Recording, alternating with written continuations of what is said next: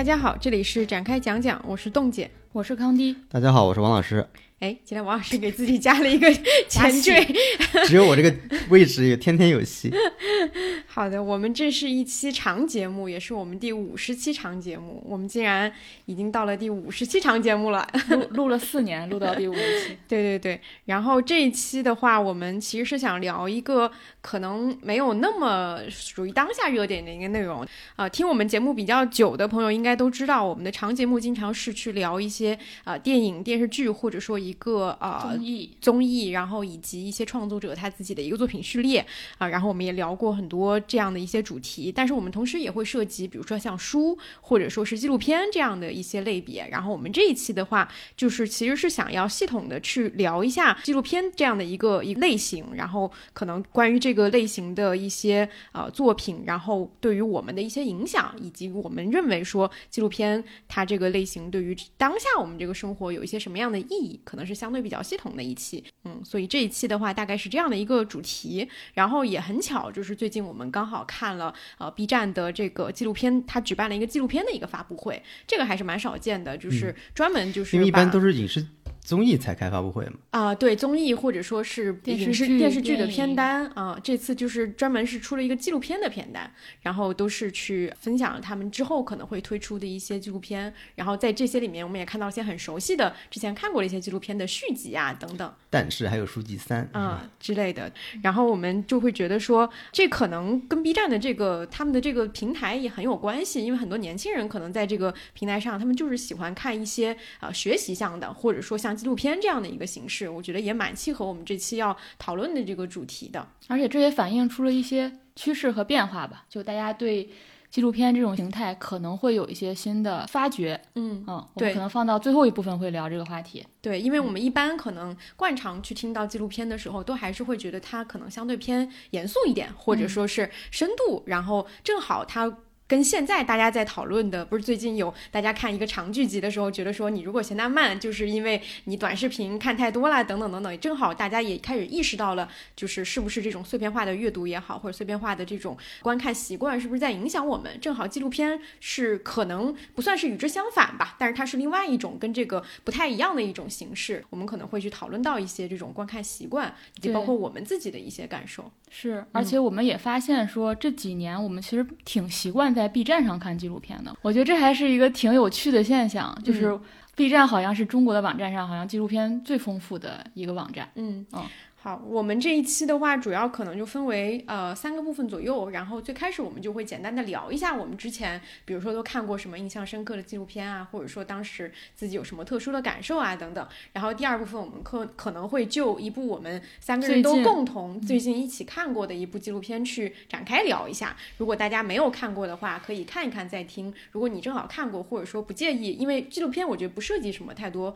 剧透的这个东西啊。如果你不介意的话，也可以听了以后感兴趣的话去找来看。然后最后可能我们就会聊到呃更广阔的范围，比如世界范围内，或者说。关于纪录片这个类型，它虽然是大家有一个固定印象，但它其实当中也分了蛮多不同的类型的，然后可能会去聊一些这部分的东西，大概就是这样的一个结构啊。然后我们就先从呃，就是我们自己的一些感受说起呗。其实我自己会觉得说，虽然聊起来觉得纪录片会比较的高啊，但是你其实看最近的很多文化事件也好，或者说我们去聊到的一些事情，都好像跟纪录片蛮有关系的。包括像这个王斌的纪录片，有前段时间刚刚入围的戛纳的主竞赛等等等等，其实能看到说这个类型的作品一直都在。被大家去讨论，所以我觉得它其实离我们想象的没并没有那么的远。我们可以先分享一下，就是呃印象深刻的观看的纪录片的经历，或者说一些感受。我想在这里推荐两部纪录片，这两部都是我当时看纪录片时候非常震撼的两部作品。一个就是跟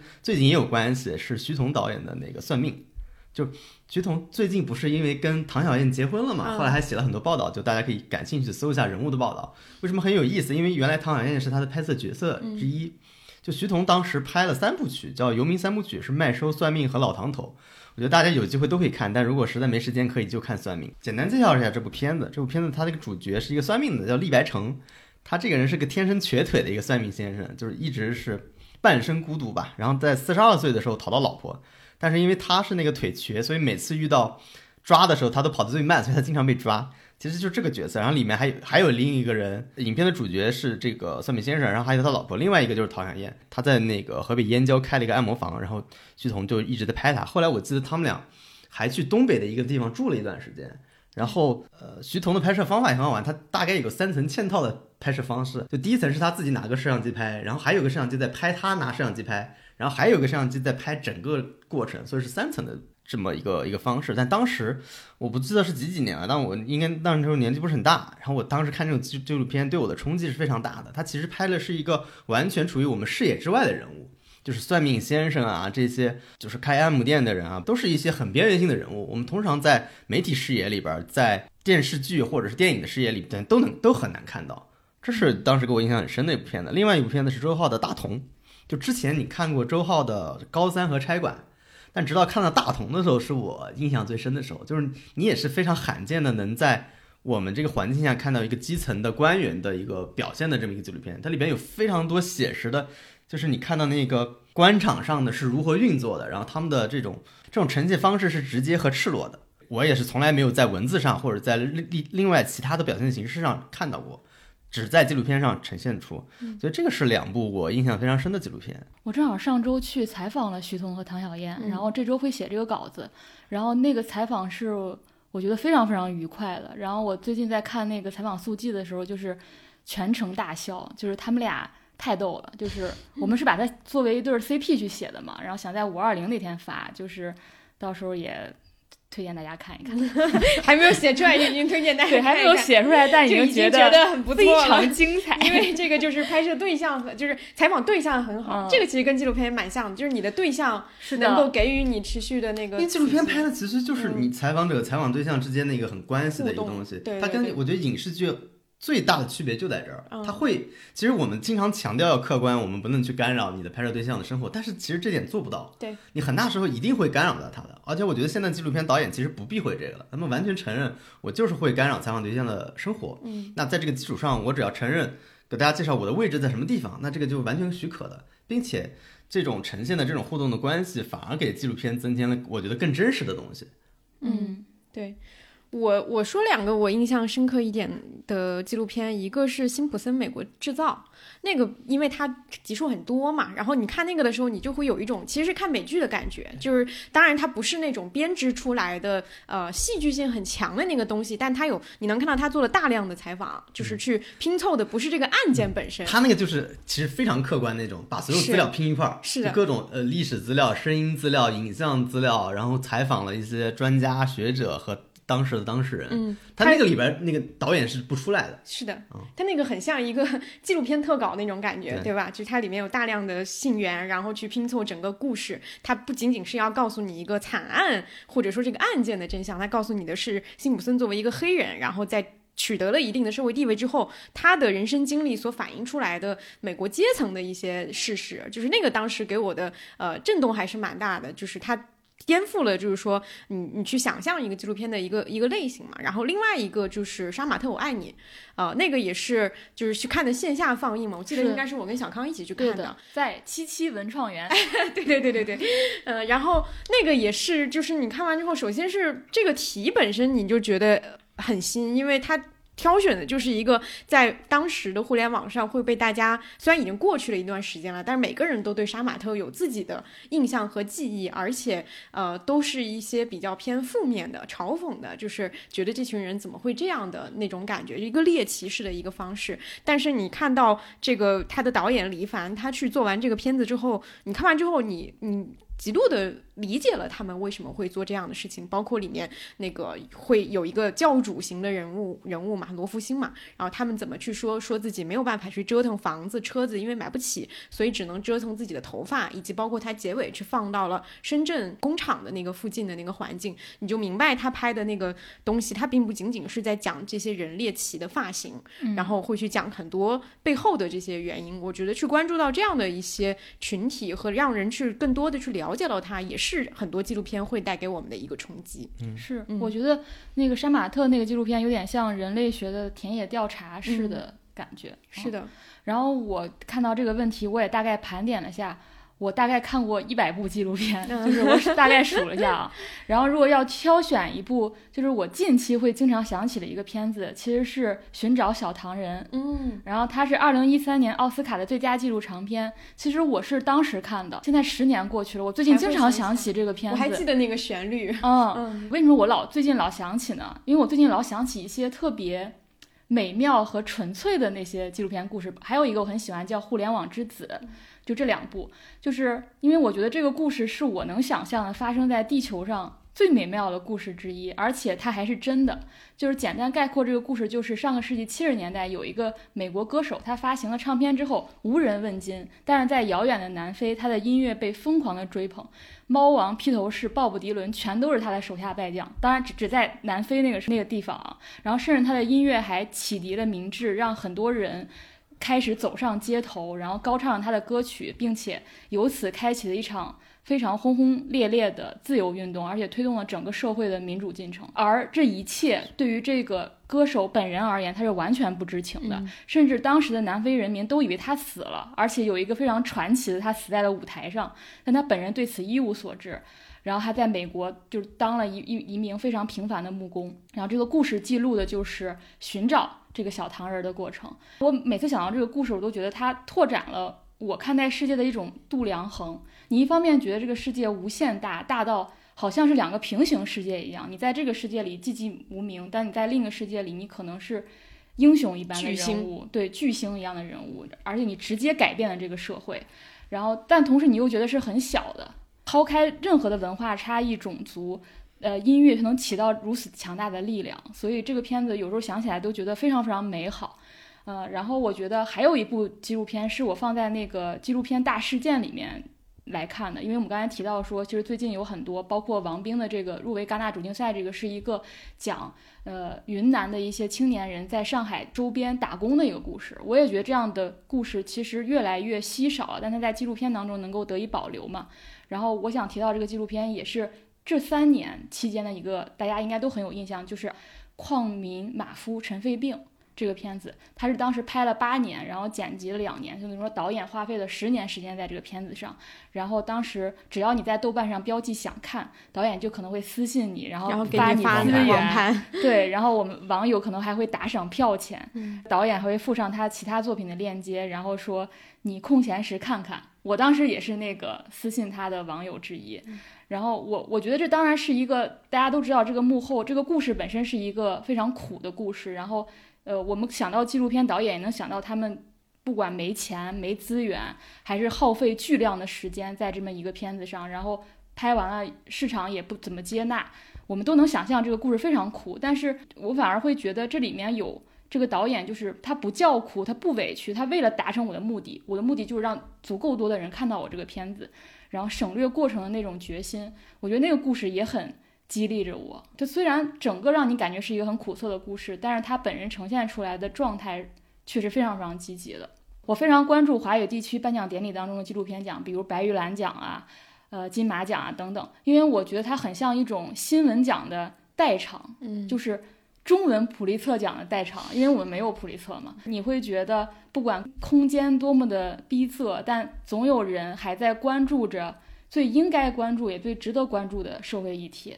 它往往会体现在纪录片当中。嗯。嗯，刚刚我们都各自分享了一些对我们来说印象比较深刻的纪录片。其实我觉得这些，呃，能够感受出来我们为什么会喜欢，一或者说是，呃，尽管我们每个月都在大量消费的是电影或者说电视剧这样的一个日常的一些文化产品，但是纪录片对于我们来说还是一个我们依然会时时刻刻去想到它的一个类型。就是我觉得它还是有几个特点，就是我们为什么会喜欢看纪录片。对你，你又刚才发现我们各自介绍比较喜欢纪录片，它其实都有一个特点，它都是从新闻业。介入纪录片创造的形式，就是它是包含新闻业、包含新闻理想的。就这类纪录片原来是一个，我觉得是主流或者说一个传统纪录片的模板。但是我现我觉得现在可能纪录片的空间变得越来越大了，就大家的方向可能越来越多了。除了像周浩他们，呃，仍然在创作这种关关心边缘人物、关注非主流群体的这种纪录片之外，似乎这种类型也变多了。嗯。呃，我觉得其实有一些纪录片，尤其是在现在啊，它还是有一一几个比较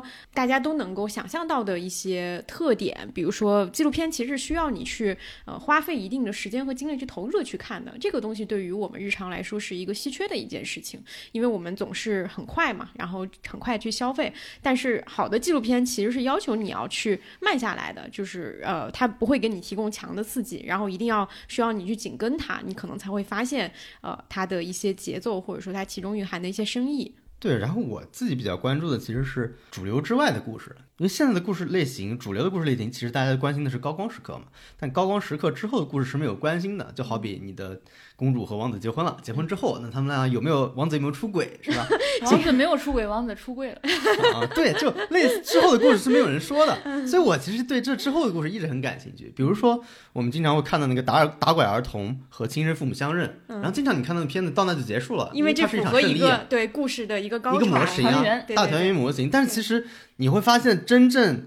有意思或真正复杂的故事是不是？相认对，不是相认，而是后面两个家庭如何去相处，这个才是一个最艰难的开始。而纪录片，我觉得它就有这种功能，呈现这种说，嗯，对，皆大欢喜之后这种微妙复杂的。关系其实是那种高光或者影视剧是表达不出来的。对，而且或者说有一些纪录片，它其实就是选取这一段，嗯，因为它就是选取了呃影视剧或者说是主流的叙事。因为我们之前有一期节目也是在聊那个我们期待的那种大团圆，我们期待的故事高潮嘛。但是可能对于纪录片来讲，我反而是要选择一段更有复杂空间，但是并不简单直接，不是一句话能讲明白的那个故事去展现。对，嗯然后另外一个，我觉得我很喜欢看纪录片的原因是在于它的表达相对还是比较克制的，相对于影视剧来说，它不会说我这里面充斥了各种道德说教和情绪的指向性那么明显。我觉得它只提供了一种事实的价值，当然是好的纪录片啊，这个是我觉得是这个时代比较稀缺的，因为我们的其他产品的内容上情情绪还是比较多的。你看纪录片，你就如果纪录片仍然有弹幕，你就会发现纪录片的弹幕跟影视综艺的弹幕是非常不一样的，就你很难看到有一边倒的弹幕出来。经常是百分之五十对百分之五十在吵架。然后我喜欢看纪录片，我觉得有大概分为两类。我觉得一类是提供了非常强烈的情绪价值，我觉得这一部分可能是独属于我的。比如说，我每年都会拿出来看一部纪录片，那部纪录片叫。张艺谋的《二零零八》，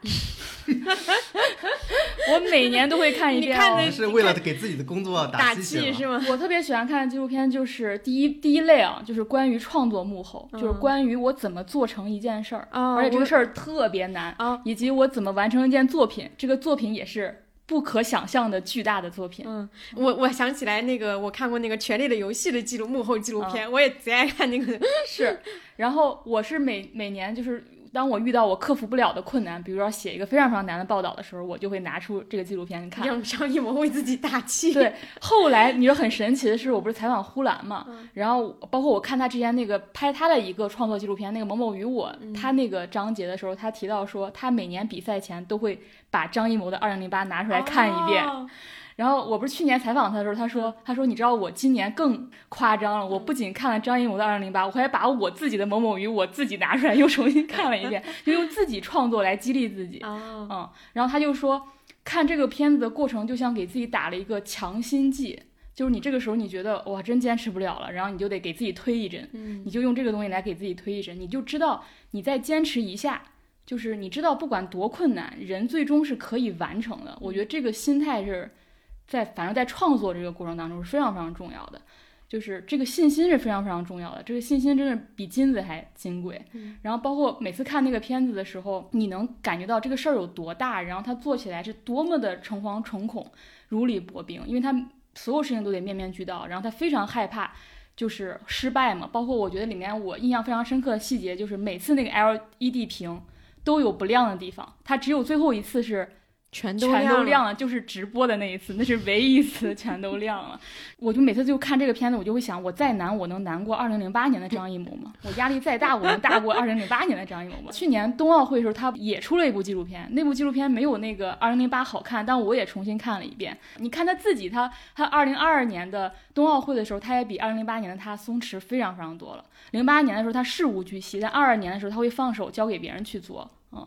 然后我最最喜欢的一个镜头，我我记我还把它打印出来贴在我的那个 留言板上，就是就是深更半夜人全都走光了，然后他一个人坐在会议室里发呆，那个就是我当时就觉得这个太像就是你自己单枪匹马站在雪地里面对那个沃尔文档的感觉了。对，然后这类似的纪录片我都很喜欢看，包括那个《罗马幕后纪实》。呃，也是他幕后这电影怎么拍，包括制造社交网络。其实很多优秀的电影都会配一个幕后纪录片，电影和电视剧都会，尤其美剧都会，比如像《绝命毒师》啊，《广告狂人》啊，他们都有幕后纪录片。对我甚至觉得有些幕后纪录片好过正片。对我现在特别想看《风雨云》的幕后纪录片啊，然后我还很喜欢看，就是如何用一个创意改变世界的那种纪录片。有一个我们俩都看过，迪士尼幻想工程啊，对对对，非常非常喜欢。嗯啊，还有那个抽象设计的艺术，我尽量说慢一点，我觉得肯定会有人问，就是你说的这是什么？我们可以列出来，到时候我们可以列出来。对，然后还有一个我对我对我影响很大的叫詹姆斯卡梅隆的科幻故事，哦，那个片子也集结了整个美国科幻界的所有大神，然后去讲他们怎么被科幻滋养，然后吸引，然后要去讲一个科幻的故事。对，然后。一步步变成一个科幻的创作者，嗯，我觉得非常非常迷人，嗯，这是我大量看的一部纪录片，甚至我每年都会反复的看，用它们来激励自己。虽然我做的是微不足道的创作，但是我能体会到同等的心情。另外一部分，我觉得对我非常重要的是提供社会认知价值的纪录片，就是我最开始就是我人生第一次看纪录片，其实就已经上大学了。就是我大学阶段会非常密集而且成体系的去看纪录片。我前几天在听李诞有一期播客，他聊那个《火线》的导读，他就提到说他非常非常感激他大学时期看了《火线》，他觉得那个时候帮助他认知到这个社会自己进入社会的那个位置。对，包括让他认知到这个社会是怎么运转的，让你了解到社会是怎么回事儿。那我觉得我没有，我大学的时候因为没有看《火线》。然后，但是我觉得对我而言，我当时认知的建立是通过这样的纪录片，尤其是当时的独立纪录片。其实好多刚才王老师已经提过了，其实就是那几个创作者，但你会非常成体系的看他们。比如周浩，你会从高三看书记、大同、棉花这些，然后徐桐就是经典的游民三部曲。那个时候，你你就算是小镇青年，你也不知道真正更底层的人是如何生活的。那这一部分。就是那三部曲是麦收、算命、老唐头这三部，包括最近入围戛纳的王斌的《铁西区》，你看看这么多年过去了，他还在拍，他依然是国际上最受瞩目的中国的纪录片导演。再包括就是当时赵琦监制的《归途列车》这一部，对我其实影响很很大的，就当时看那部就觉得自己一定要当一个记者，对。赵琦就是后来拍了《奇遇人生》的导演，对，当时他是这部纪录片的监制，然后这部纪录片当时也拿了大奖。对，这些纪录片其实帮助我塑造了那个阶段，就是我面向社会的一个基本价值观。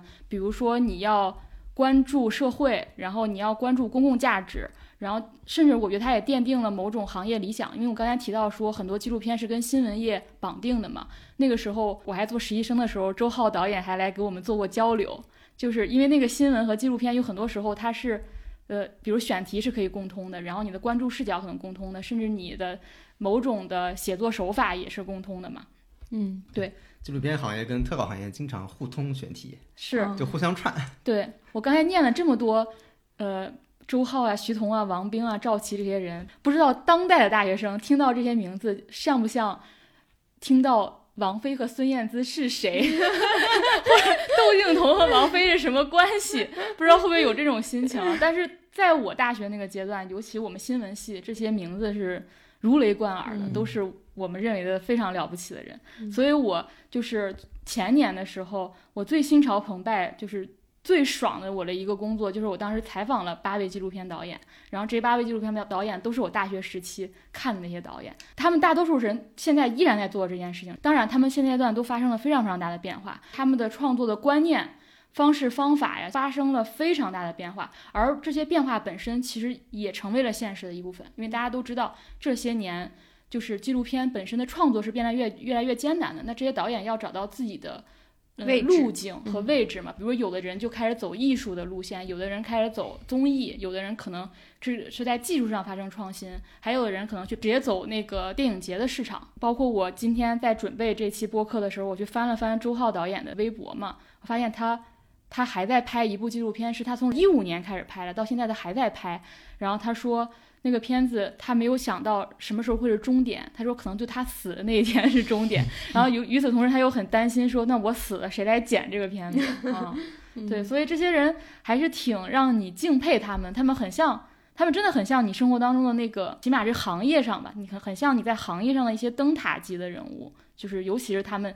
此时此刻还在做这样的事情。是的，我觉得刚刚我们其实通过一些我们印象深刻的创作者，然后印象深刻的一些片子的分享，我觉得比较比较直观的展现了说我们为什么会对这个类型会有一些一直持续我们一些激烈的感受，以及我们为什么会喜欢看纪录片嘛。然后我觉得接下来我们可以通过一部具体的。一个纪录片来呃展开聊一下，因为我们前段时间都正好一起呃同段时间看了这个片子，就是《人生第二次》，这也这是一个在 B 站上嗯可以看的一个纪录片。它之前的那一部就是《人生第一次》嘛。然后呃我们先简单介绍一下这个片子的一些基本情况啊，因为就像刚才说的，应该有很多人都看过它的前面那一部，就是《人生第一次》是一个呃当时还是挺热门的，然后豆瓣评分也非常高的一个纪录片。我觉得它主要那个基调是。是比较的，呃，就是生活对治愈，然后生活百态，然后它每一集有一个属于自己的主题，而且它那个时间线就是其实是一个人从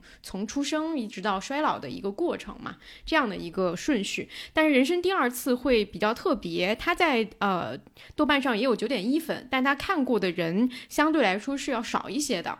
它的这个呃创作的这个班底还是跟第一部是一样的，它也是分为了几个不同的一个章节，但是它主要讲的其实核心在于这个第二次这个这个这个点上，就是它讲的它每一每一章的那个标题是什么，比如说第一章叫语言，第二章就叫缺，然后第三第三个又是纳，就是接纳的纳，第四个是拒，就是拒绝的拒，然后是与非，破与立，就是它每一个都是好像两个章节之间会有呼应的，但选取的都是不同。同的主人公要表达的是不同的主题，他。整个的这个过程讲述的都是所谓的第二次的故事。这个我们当时之前看的时候觉得很贴切的一个原因，是因为我们不是之前的几期节目一直都在讲重启人生，然后什么怒呛人生，就是都在讲这种呃重启人生它是循环的故事，还有黑暗荣耀的复仇人生啊，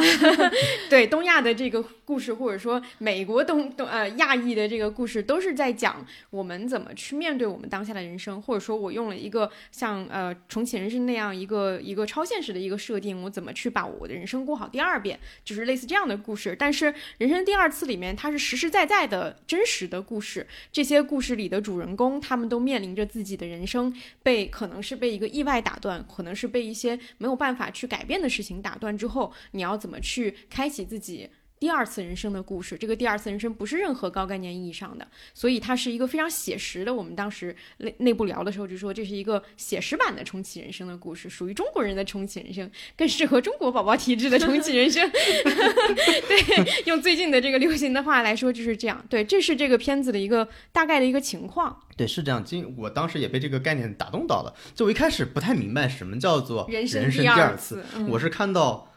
第三集那的时候，我突然意识到，因为那个小伙子是个，他后来因为残疾了嘛，嗯，他残疾，然后他要重新学穿裤子。我突然明白什么叫人生这样，就就是人生里，你小时候你你有一段时间你要学穿裤子，你从来没有想过你之后的人生里还要重新学一次穿裤子这件事儿。然后我突然就明白了，这个他说的人生第二次其实不是。呃，日剧重启人生那种 again，的我再活一次，而是说我要在现有的生活的基础上 restart，我要重新再开始。我觉得他的这种艰难程度和痛苦程度，那是 again 完全没有办法比拟的。所以我觉得他这个选题上，首先在选题上选的这些人的角色都非常非常合适。嗯，不是我们传统意义上，比如说，哎，你第二次、第一次高考没考好，我再考一次。其实都不是这样，都是人生的你的命运遭受了重大挫折，我需要在这个挫折的基础上重新去过一遍我的人生，都是这样的选题。嗯，是的，像刚刚前面王老师提到的那个，就是被拐卖的儿童和那个亲生父母团聚之后的故事，其实就是这个人生第二次里面第一单元的那个故事，就是他讲了一个皆大欢喜的开头，就是一个走失十八年的孩子被找回来了，他跟自己的亲生父母相认，但他讲的是他要怎么样去融入亲生父母的家庭，同时他的养父母的家庭又要怎么去处理，他在两个家庭里面左右摇摆的这个故事。第二个单元那个讲的其实那个第二次就是一群练长跑的小孩，他们可能都是家里没有办法抚养他们，或者说父母因为各种原因离婚了，或者说有的父母可能就没有那个能力去照看他们，然后他们在这个梦想之家，梦想之家共同成长。我觉得第二集的第二次非常丰富，嗯，因为比如说这些小孩儿第二次拥有家，对，包括那个父亲。他也是第二次成为他第二次父亲成为父亲，他第二次成为父亲，那个孩子才是他的亲生亲生孩孩子，他第一次成为父亲的时候，他是那么多孩子的父亲。是的，是嗯的。然后第三个单元就是刚刚王老师讲的一个遭遇车祸之后，呃，嗯下身瘫痪的一个年轻男孩怎么样重新站起来的一个故事。所以你能看到他那个，嗯，不同的那个单元，他其实选取那个角度不是说某，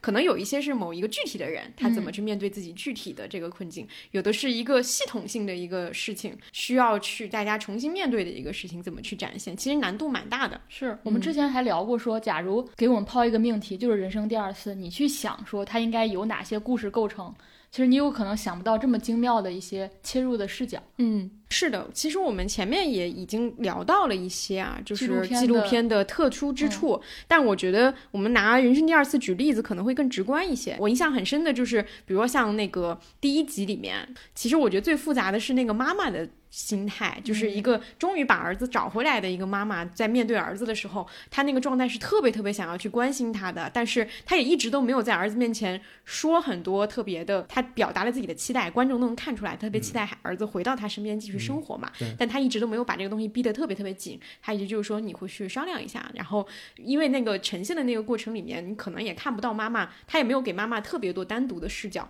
但直到后面的时候，她去面对那个警察的时候，她去讲的时候，你才发现哦，原来他心里都明白，他讲的就是说，嗯，现在这个孩子跟我就是又亲又不亲，嗯就他其实就是他讲的这个感受，就是前面的那个过程里面，观众能够看到，因为观众的视角很多嘛，能够看到的那个过程。我也是母亲这点给我印象特别深。这这一集的故事首先非常特别，是他用了三个视角来讲述。第一个视角是从这个寻亲的父母出发，第二视角是这个被寻亲的这个孩子出发，最后一个视角是办案的这个警察出发。对，然后这三个视角，我记得当时就是，比如说到第二个视角的时候，他有一个非常。就是那个，我觉得做的非常好。他首先换了一种音乐的风格，然后又做了一个转场，然后同时从普通话切换到了闽南话，因为那个小孩是当时是他的养父母家庭是在潮汕，嗯对他突然做了这么一个变化。然后当时我还观察弹幕，很多人说我本来在流眼泪，现在我的眼泪 回回去去了。对，因为他先先是这么说，他说我想看看，我首先想看看我的亲生父母跟我像不像，我想知道我的生日到底哪天。但与此同时，我还有一个非常难开口的理由，就是我去年和朋友做生意亏了几十万，我现在这个家庭呢，只能帮我还一半儿的债。那此刻天降父母，他们能不能给为我提供帮助？嗯其实是非常真实，非常真实的一幕。然后，然后呢，我印象很深刻的也是，就是你能发现，呃，这个亲生母亲她有觉察掉一些东西，但他又不确定。嗯后来他就找到了这个办案的警察，然后这个他警察小心翼翼的试探，试探是不是什么网嗯贷啊、赌赌博啊最后这个妈妈说了一句话，我觉得她说，他他当时第一反应是不是赌博就好？对，我觉得这个特别真实。他说我一直在怀疑这个事儿，嗯但他听到他说是哦，原来是网贷，不是赌博，因为赌博更像是一种恶习，恶习网贷是好像是你被骗了，嗯对，就是我觉得那一刻他是如释重负的，但与此同时。你能发现，说他非常紧张面对他这个儿子，我觉得这个妈妈的形象非常的动人。包括嗯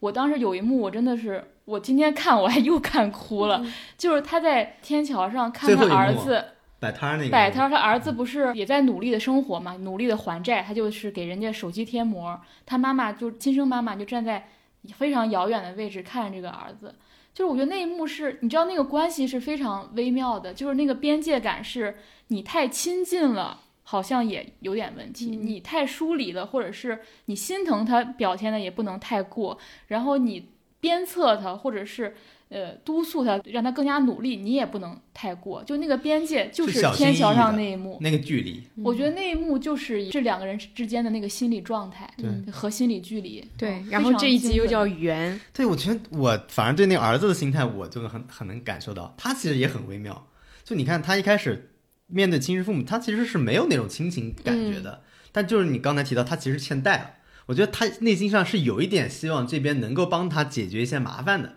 所以他要努力跟这边维持一定的关系，但是他又不是说这种关系又不是很体面的关系，所以又是一个很微妙的距离。对，我记得中间有一集我印象非常深，就是他最后崩溃了，就是他首先在亲生父母、养父母之间有一个两难的问题，他跑到那个剧组在的宾馆里边和那个剧组人员聊天，他开始抽烟，开始流泪。嗯，那个镜头我印象太深了，就是我觉得这个只有在纪录片里能看到，你在任何影视剧里边不会看到，哎，这个人和突然和和摄像机之外的人开始，嗯，这点我也特别喜欢。我发现这个纪录片它它没有说我要假装我这个镜头不存在，对，尤其是这样的一个故事，我我本身就是强烈介入者，那我尤其是当这个人他无助的时候，他就是会求助摄像机，那你这个时候一定要把这个视角拍出来，你不要假装我是一个。就是不独立的存在你因为这个人既不能找他亲生父母聊，也不能找他养父聊，是也不能找他哥聊，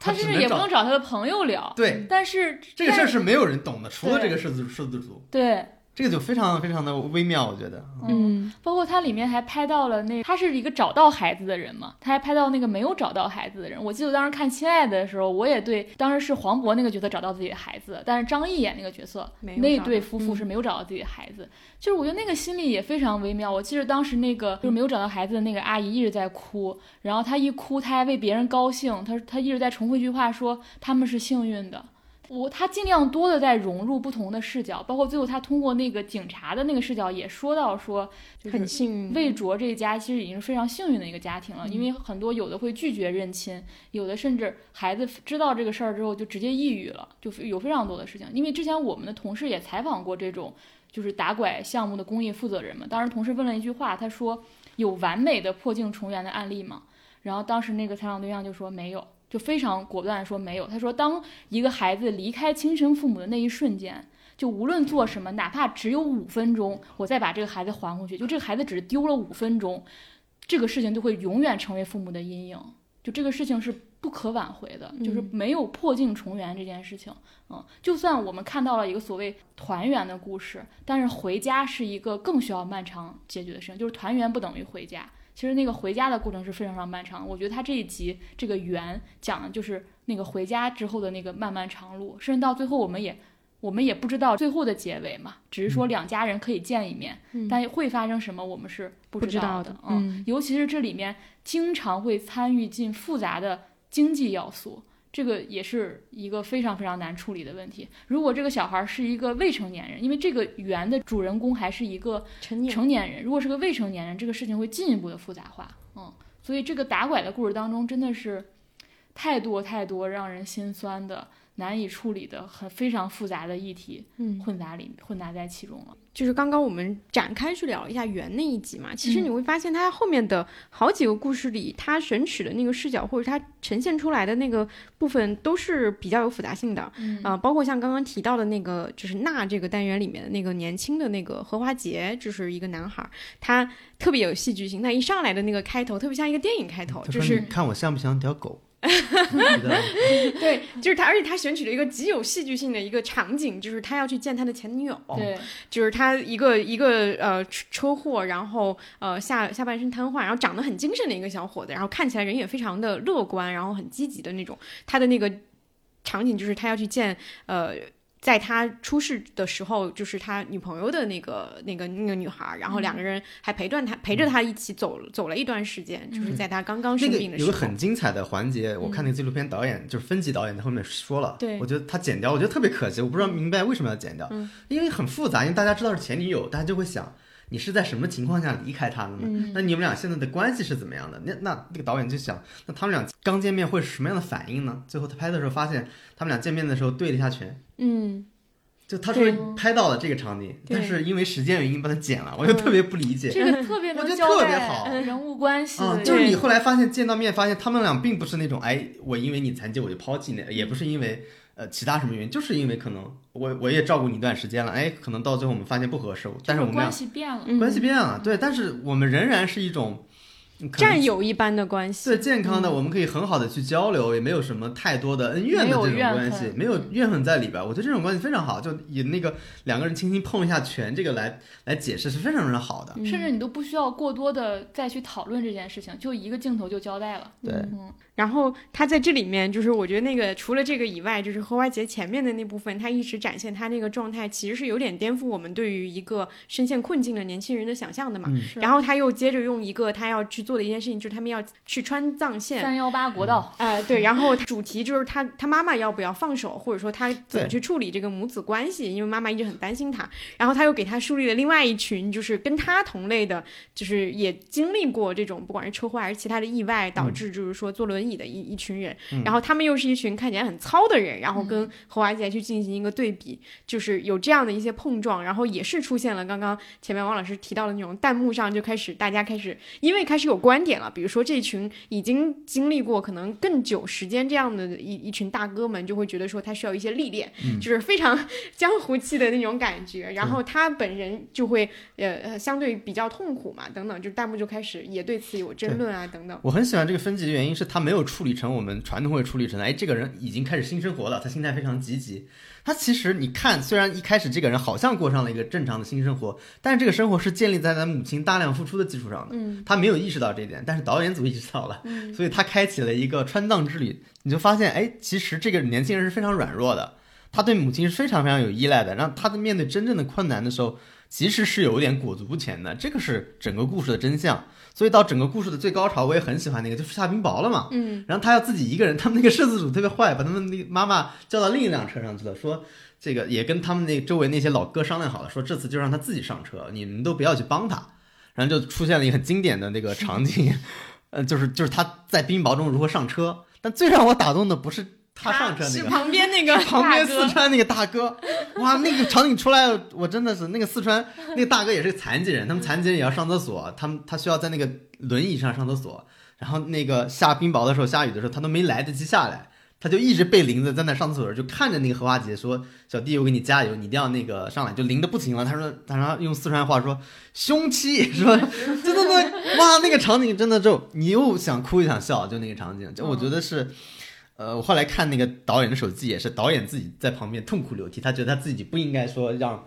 参与到这个锻炼的环节中，他觉得很对不起这个荷花姐嘛。对，就其实是这么一个东西。你看现在，就比如说从传统伦理上，我们也觉得导演不应该有这个东西，但是你你看，好像他就是很自如的、很自然的把这个呃插进去了，然后他在后记里面，在手机里面会把这个事儿很诚实的说出来。对对。对他们这个这些导演在那个豆瓣上的那个词条下面都有写一些导演手记的那样的东西。嗯。嗯，就是我甚至觉得你这一集你是不是那个残障人士，你看这集你都很有感触，因为我们通常就会觉得什么重走三幺八国道去西藏什么都是什么心灵治愈之旅，你总想的非常非常美好，但是你发现这个行程一开始也是给你营造的非常美好啊，一群哥们儿自驾，然后很快乐，但是到一半儿突然觉得。哇，旅行太痛苦了。嗯，我觉得这个 很多人都会有这种感受。你生活当中经常会这个样子，但是你在影视剧当中突然会营造营造的那个远方就是非常美好的，但是你可能突然就觉得哇塞，风餐露宿，又要我就想去住酒店了，然后我想洗澡了，然后我想吃什么东西了，就就这个非常真实。然后包括刚才王老说那个妈妈那点，我最喜欢的是那个这一集的结尾，我觉得非常好，他给他妈妈留了一个小传，就这个故事，因为他逐渐意识到说。他的妈妈对他付出了非常非常多，然后他说了一句话说：“我一直没有意识到我的这个不幸放在我妈妈身上是翻倍的，他会有各种复杂的情感，然后同时他还要帮助我，然后他最后就让他妈妈给他妈妈了一个人物形象，然后他说，呃，秋娟妹，先把他妈妈的名字念出来，叉叉省叉叉市武术协会太极拳队副队长，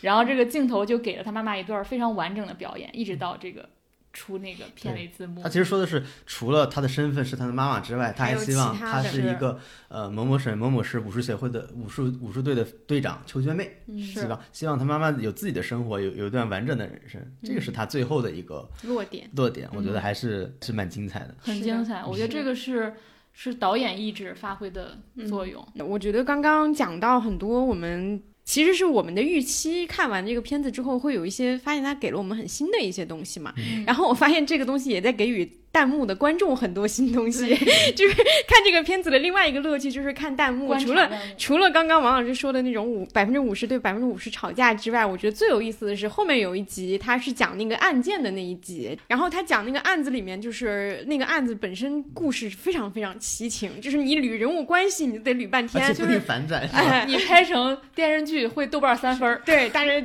悬浮狗血就是这种，就但是它里面就真的是非常奇情，但是它是一个凶杀案啊，但是它牵扯进来就是受害者和那个凶手背后的家庭和家人对那个当时的判决都有一些不满，所以引发了一些争议，然后你就看到那个弹幕就逐渐在走入疯狂，就是它能成为一个缩影，就刚开始有弹幕还试图理性分析，后来就说，哎，这人物关系我有点看不懂，然后就进入了一个玩梗阶段，就说就说真会玩什么类似这种，到后面的时候就已经三观崩塌，就是弹幕所有人都三观崩塌了，就是这个东西当然是一个极端的案例，因为他的案子本身很奇情，而且这在这个纪录片里面没有出现案子的。呃，更多的当事人嘛，但是我觉得它反映的其实是一个侧面，就是在这样的一些故事当中，因为它是真实发生的，这些人都是活生生的。弹幕在看到这样的故事，就是观众在看到这样的故事的时候，他其实理解了，就是说。真实世界的复杂性到底在哪儿？它可以有怎么样的一些变化？它不再敢说，我们不再敢说像评价虚构的电视剧一样说你就是悬浮，你就是编的，因为它就是一个真实的过程。所以对于这些里面的人，包括前面提到魏卓的那种呃隐秘的一些期待，或者说那个可能会被批判的一种想法等等等等，其实在这个故事里面，或者说在这个纪录片里面，你就能看到它有更多的一个包容的空间，因为大家对于这种故事或者说这样。的人也有了更多的一个理解力，我觉得这个其实是非常好的一个一个方面。因为我们之前聊很多其他的作品的时候，都在强调了一个点，就是说我们看作品，不管它是什么样的一个类型，我们都是去拓宽自己对于世界的理解的。嗯，我觉得这个点是能你能够在观察纪录片本身和弹幕的互动的时候，你能够很深切的去感受到的一个特点。嗯嗯，我还喜欢看它弹幕，就是。自己打自己的脸，哎，有 有有，不知道是不是同一个人啊？嗯，对 对，有有有，就是有那个第二集的时候，那个有一段是那个梦想之家的那个爸爸，然后在教育那个我忘了是不是小金子了，还是教育哪个小男孩，就是一种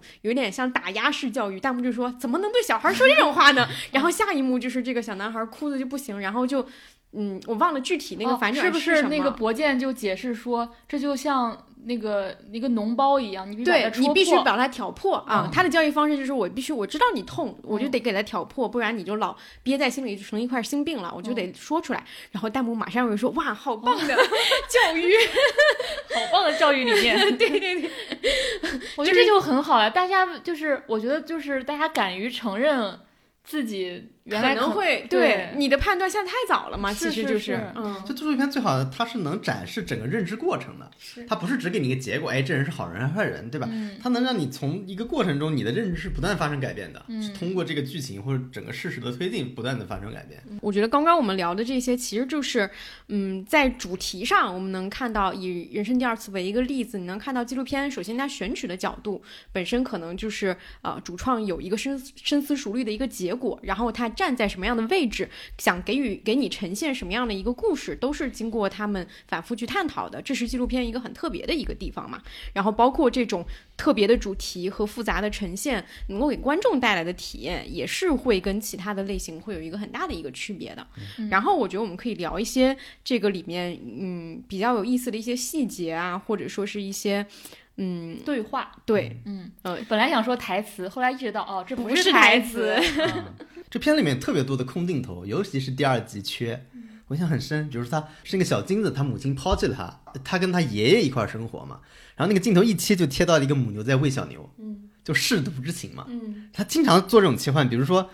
他就是那个他们是跑步的嘛，他们是一个长跑队，然后他就他们就集体看《阿甘正传》，嗯，对。然后题里面的台词，那个台词有你得丢掉所有的事情才能前进，就他们剪的都非常好。就所有的这些小细节都在暗示你这个情节。呃，那个教练他刚刚出生的小孩，他说肺活量挺大。那个镜镜头立马转到他们那群小孩在没有人照料的小孩在跑步，就也是要用肺的，呼吸。对，就用肺的。这种双方的这种互相对应特别特别多。然后还有我我比较印象深刻的，除了刚刚王老师说的那些空镜，我也印象。很深以外，还有就是像刚刚小康说的，就是它里面不是台词，它都是真实发生的对话，但里面有特别多的京剧。对，小金子老啊，师，小金子老师是第二集的一个京剧王，他就说我我喜欢我自己的想象力，我不喜欢我的命运，就是就是他的身世确实就像王老师刚刚说的，他是妈妈没有在他身边他身边嘛，对，然后他还用一些活用一些比喻，就是说他以为他他本来是个黑煤块，但他以为他是个红钻石，他不知道他自己是谁，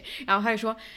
你也不知道自己是谁，这世界谁不迷茫？谁知道自己是谁？就是 就是这个出来的时候，你能想象的弹幕就是非常疯狂，大家都是一副被小金子老师点醒的样子。对，而那个那一集的结尾就是小金子老师直视屏幕，大家意思就是说，你说谁好？就是就是我的命运是个黑炭嘛。嗯，但是我一直就接受我自己这样的命运。对你本来是高高在上的，你掉下来了，说你可能就被人吃了，对他说你说谁好，就是特别的接受自己接受自己的生活。嗯对，我也很喜欢第二集，而且它第二集它里面最让大家可能刺激大家的吧，或者大家特别有感受的，其实他就用了一个交叉蒙太奇讲这个老爸的两个孩子嘛，嗯就是一波是他的这个所谓的亲生儿子的出生，另一波是这些这群孩子要跟他分离一段时间。就那段故事，我每次看都特别难过，就是因为他要去照顾他那生产的妻子，所以这这个梦想之家这些这些小孩要跟他分离半个月，然后这其实是一个非常敏感的时期，因为呃我的爸爸又有了新的孩子，尤其是这还不是我的亲生父亲，又有了亲生孩子，我觉得那个敏感是加倍对加倍的，我甚至有点想象不到的就。他们害怕自己被被再第二次抛抛弃对嗯而且博健他也意识到了，他说他会觉得，呃，这些孩子跟其他孩子是不一样的，因为他们本身就非常非常缺爱，然后极度缺乏安全感，非常有分离焦虑，甚至这个老爸就是这些孩子唯一的精神支柱。我里面特别喜欢一个镜头是，他们不是半个月就是分别了半个月嘛，然后其实那天博健回来了，就这些孩子被寄养在另外一个学校嘛，嗯就有一个短发女儿，她通过她的眼神的余光，哦，她走到那个教室后了啊是那个吗？，他其实已经看到她老爸回来了，因为呃博健回来之后就跟着他们一起朗读课文。其实有的小孩也能听出来他爸爸的声音了，嗯因为大家也不敢回头，因为要嗯认真、认真学习。然后大家又一边读一边哭，尤其那个小金子特别大声的朗读课文，但是已经哭得泪流满面了。嗯然后后来他们不就是想，就是好像他就骗他们说。那个我又要回去了，我们今年不能一起过年了，就是有个女博健。孩儿特别倔强，就是在那儿不愿意说，就是那你回去呗，就是那样的。嗯，其实那个女孩是在跟他赌气，对她就是想怼他，她内心她舍不得他，但是她没法表达她的情感，然后她就说那个你还有事儿吗？我要回去睡觉什么之嗯类。然后后来她才发现他在骗他嘛，然后那个我也特别的特别特别感动。对他拍出这些，你真的是演或者说写不出来，或者说演不出来，就是在嗯电视剧或者说虚构作品里面没有办法颗粒度这么细的一些细节，对就是那个情感那种复杂的没有办法说清楚的一件事情。就是如果放影视剧里，我都在想那一幕很可能我们就会写到这个女孩痛哭流涕，嗯，对吧？但她反而的情感表现是我要怼把你推开，我要把嗯你推开，我要怼你，我要嗯表达我对你的不满。嗯还有一幕就是他，就是过年的时候，孩子们在前面看电视，然后他在后面读信嘛。然后他们其实很多人给他老爸写信是，比如二十年后，就二零四一年的时候，我怎么怎么样。嗯，然后有一个小孩儿是博建给他起名叫博有钱嘛，嗯小胖子是吧？对，小胖子就说。这个时候我已经是公司老总了，对然后我有钱有权有保镖，就是你要什么我给你买什么。你八个亿，对，给你八个亿，给你一小区，就就然后他他自己在那儿读，然后读的泪流满面的，嗯嗯那是后来博有钱的成绩还贼好，嗯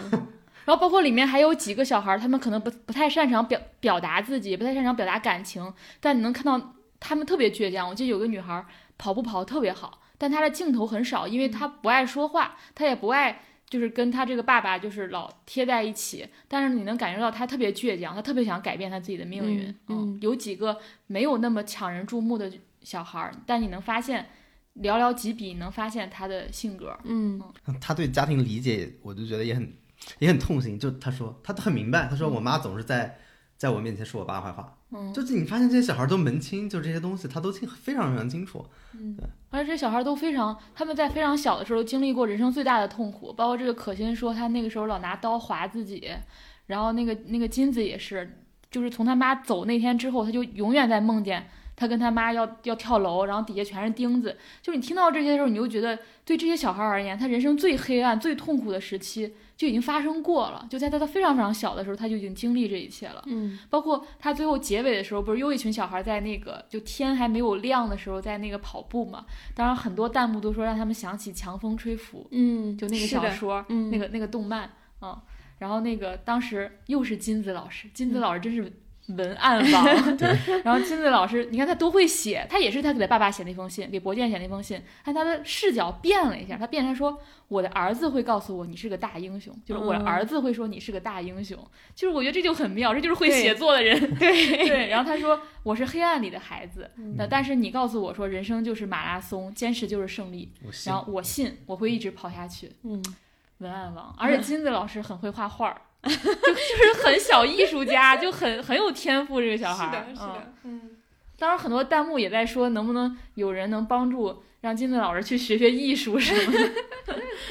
是的，是的，这一集确实是很特别，还有点像那个《棒少年》之前对对看到对那个，是嗯，嗯是的，这个也是，嗯，我觉得这部分的它的这个特点就属于，确实是虚构不出来的一些非常微妙的细节和很真实的从真实生活里面蹦出来的一些台词对啊、一些对话，对嗯，还有一个对话我印象最深最深，其实就是第一集里面，他并不是个主角，就是一个就是其实是第二天就要二十年后这个母女重逢了，他找到他的孩子，然后警察就让前一天让彼此打一个电话先，然后这个妈妈其实不知道怎么开口，然后她她说的第一句话是说。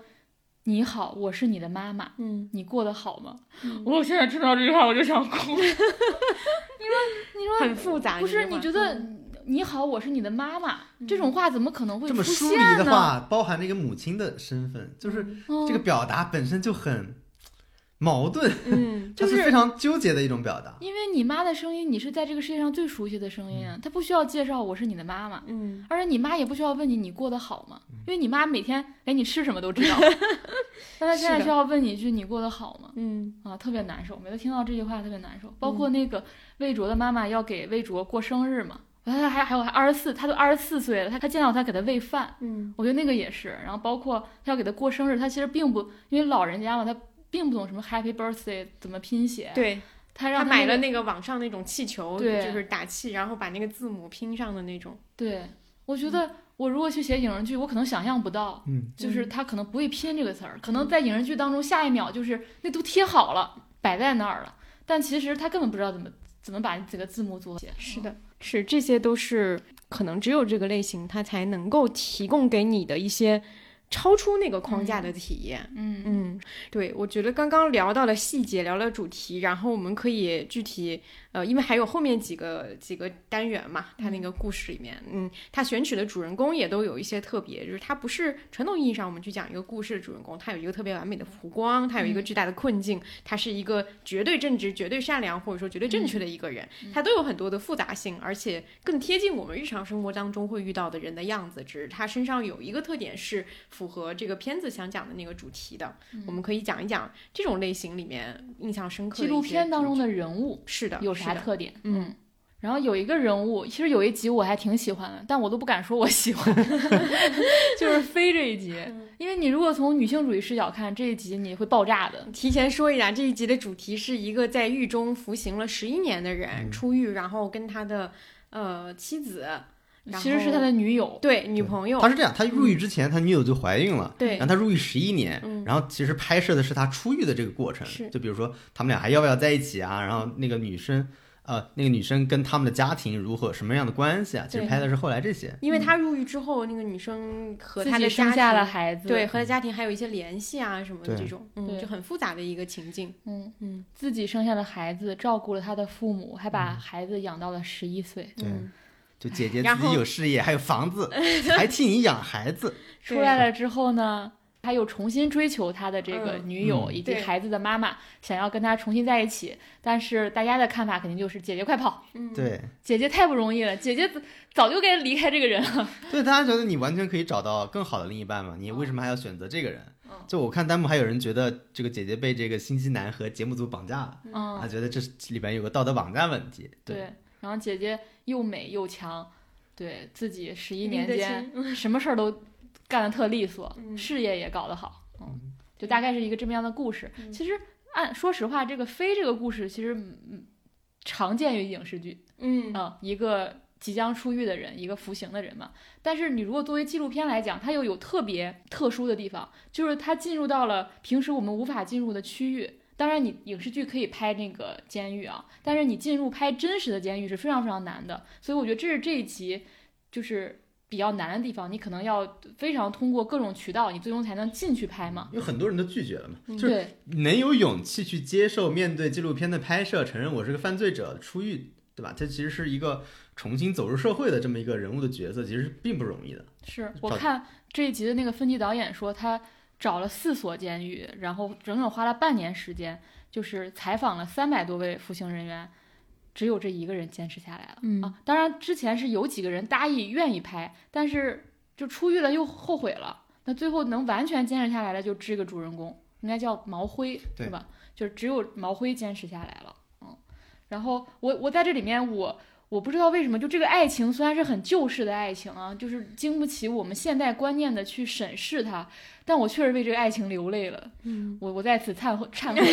为我的眼泪忏悔。但有没有一种可能，这就是爱本身呢？就你除了算账和恋爱脑这些之外，那是不是这个真的就是爱本身？因因为尤其是我我最感动的是他念信那部分，嗯因为那些信他是把三个年代不是三个年代三个时间的信放在一起念了。最开始是二零一零年，那个时候她刚入狱不久嘛，然后她就说她还喊她老公，然后说孩子长牙了，然后下一封信就是二零一四年。然后这个时候孩子上幼儿园了，然后再下一封信就是二零二二零年了，就又过了六年，然后没有“老公”这个词了。你能看出来这三封信，它是从老公这种亲昵的说法到关系逐渐疏离，然后表达出一种感情的变化。我在读那个的时候很伤感，然后后面他追求他那个过程的时候，我又很很为此打动。就这个人出来，他有点像《肖申克的救赎》的那个真人版，《肖申克救赎》里面不是有个老头儿叫老 Brook，嗯，就他出来之后，你看这个人出来就是他也不会用智能手机。我印象特别深那个细节，他居然是去人才市场找工作。就这年头很少有去人才市场去找工作了，就基本上也没什么人才市场了，大家都在手机上网上去找工作。就他跟社会十一年期间，他跟社会已经完全的脱节节了，嗯，他的社交、他的基本能力都脱节了，他根本就不知道应该去怎么生活。但我觉得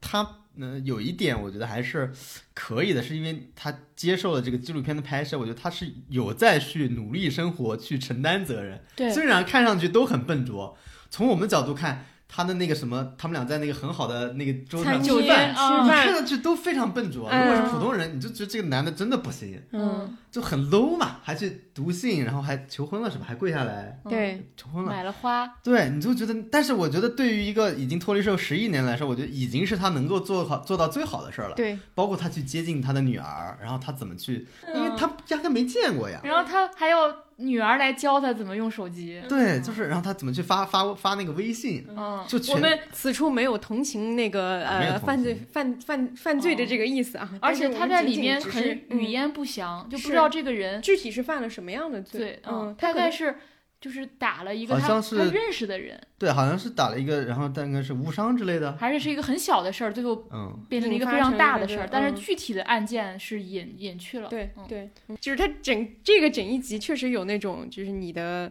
跟着他们的那个观念走，和你自己就是跳出来的那个东西在撕扯和打架的部嗯分。对，因为这里面有一个前提，就是他已经犯罪了，嗯。但他当时觉得自己有可能会逃脱这个责任，然后还继续跟他女朋友在一起，并且让女友怀孕了。嗯他有一个巨大的这个算算是这种道德上的瑕疵和嗯纰漏，然后导致大家非常不能原谅他之后的一切。弹幕就都在看他有每一个动作，弹幕都在说这个人又开始 又开始计算了，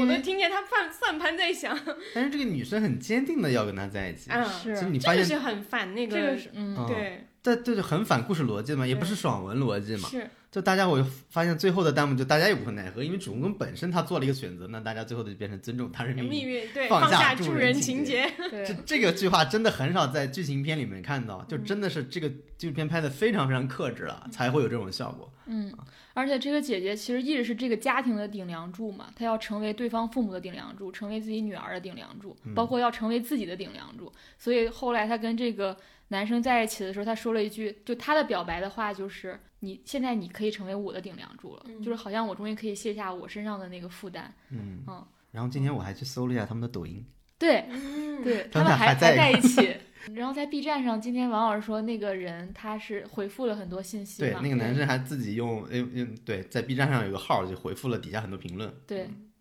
然后他那个他每一条评论我感觉都是怀着一种忏悔、赎罪，赎罪。然后他在评论区他说了好多，他说他说了好多遍，就是谢谢他给了我人生第二次。我觉得他一直在反复押题，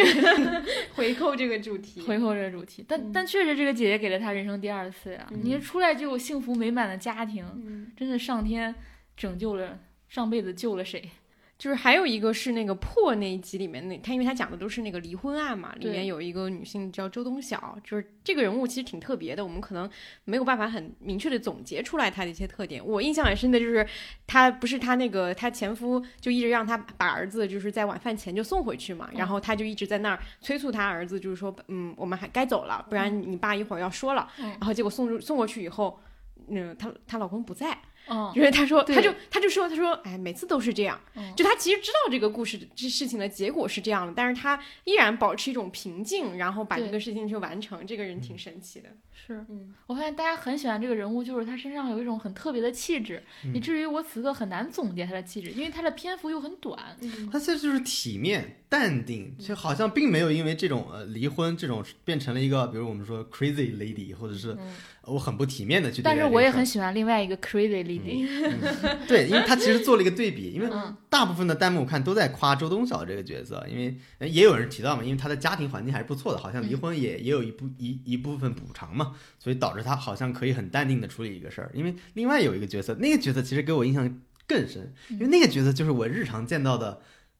最普遍的一个女性角色形象，就是离婚之后，她她其实她跟她丈夫也是，哎离了没有？应该是在离的过程中嘛。嗯争夺抚养权。啊，对他小儿子跟着他，然后一个女儿跟着他那个丈夫，嗯，那她等于带着摄制组上那个门儿，那那个丈夫就没让进门儿。对，他其实是这么固执的。我印象最深的还不是这一幕，是最后一幕。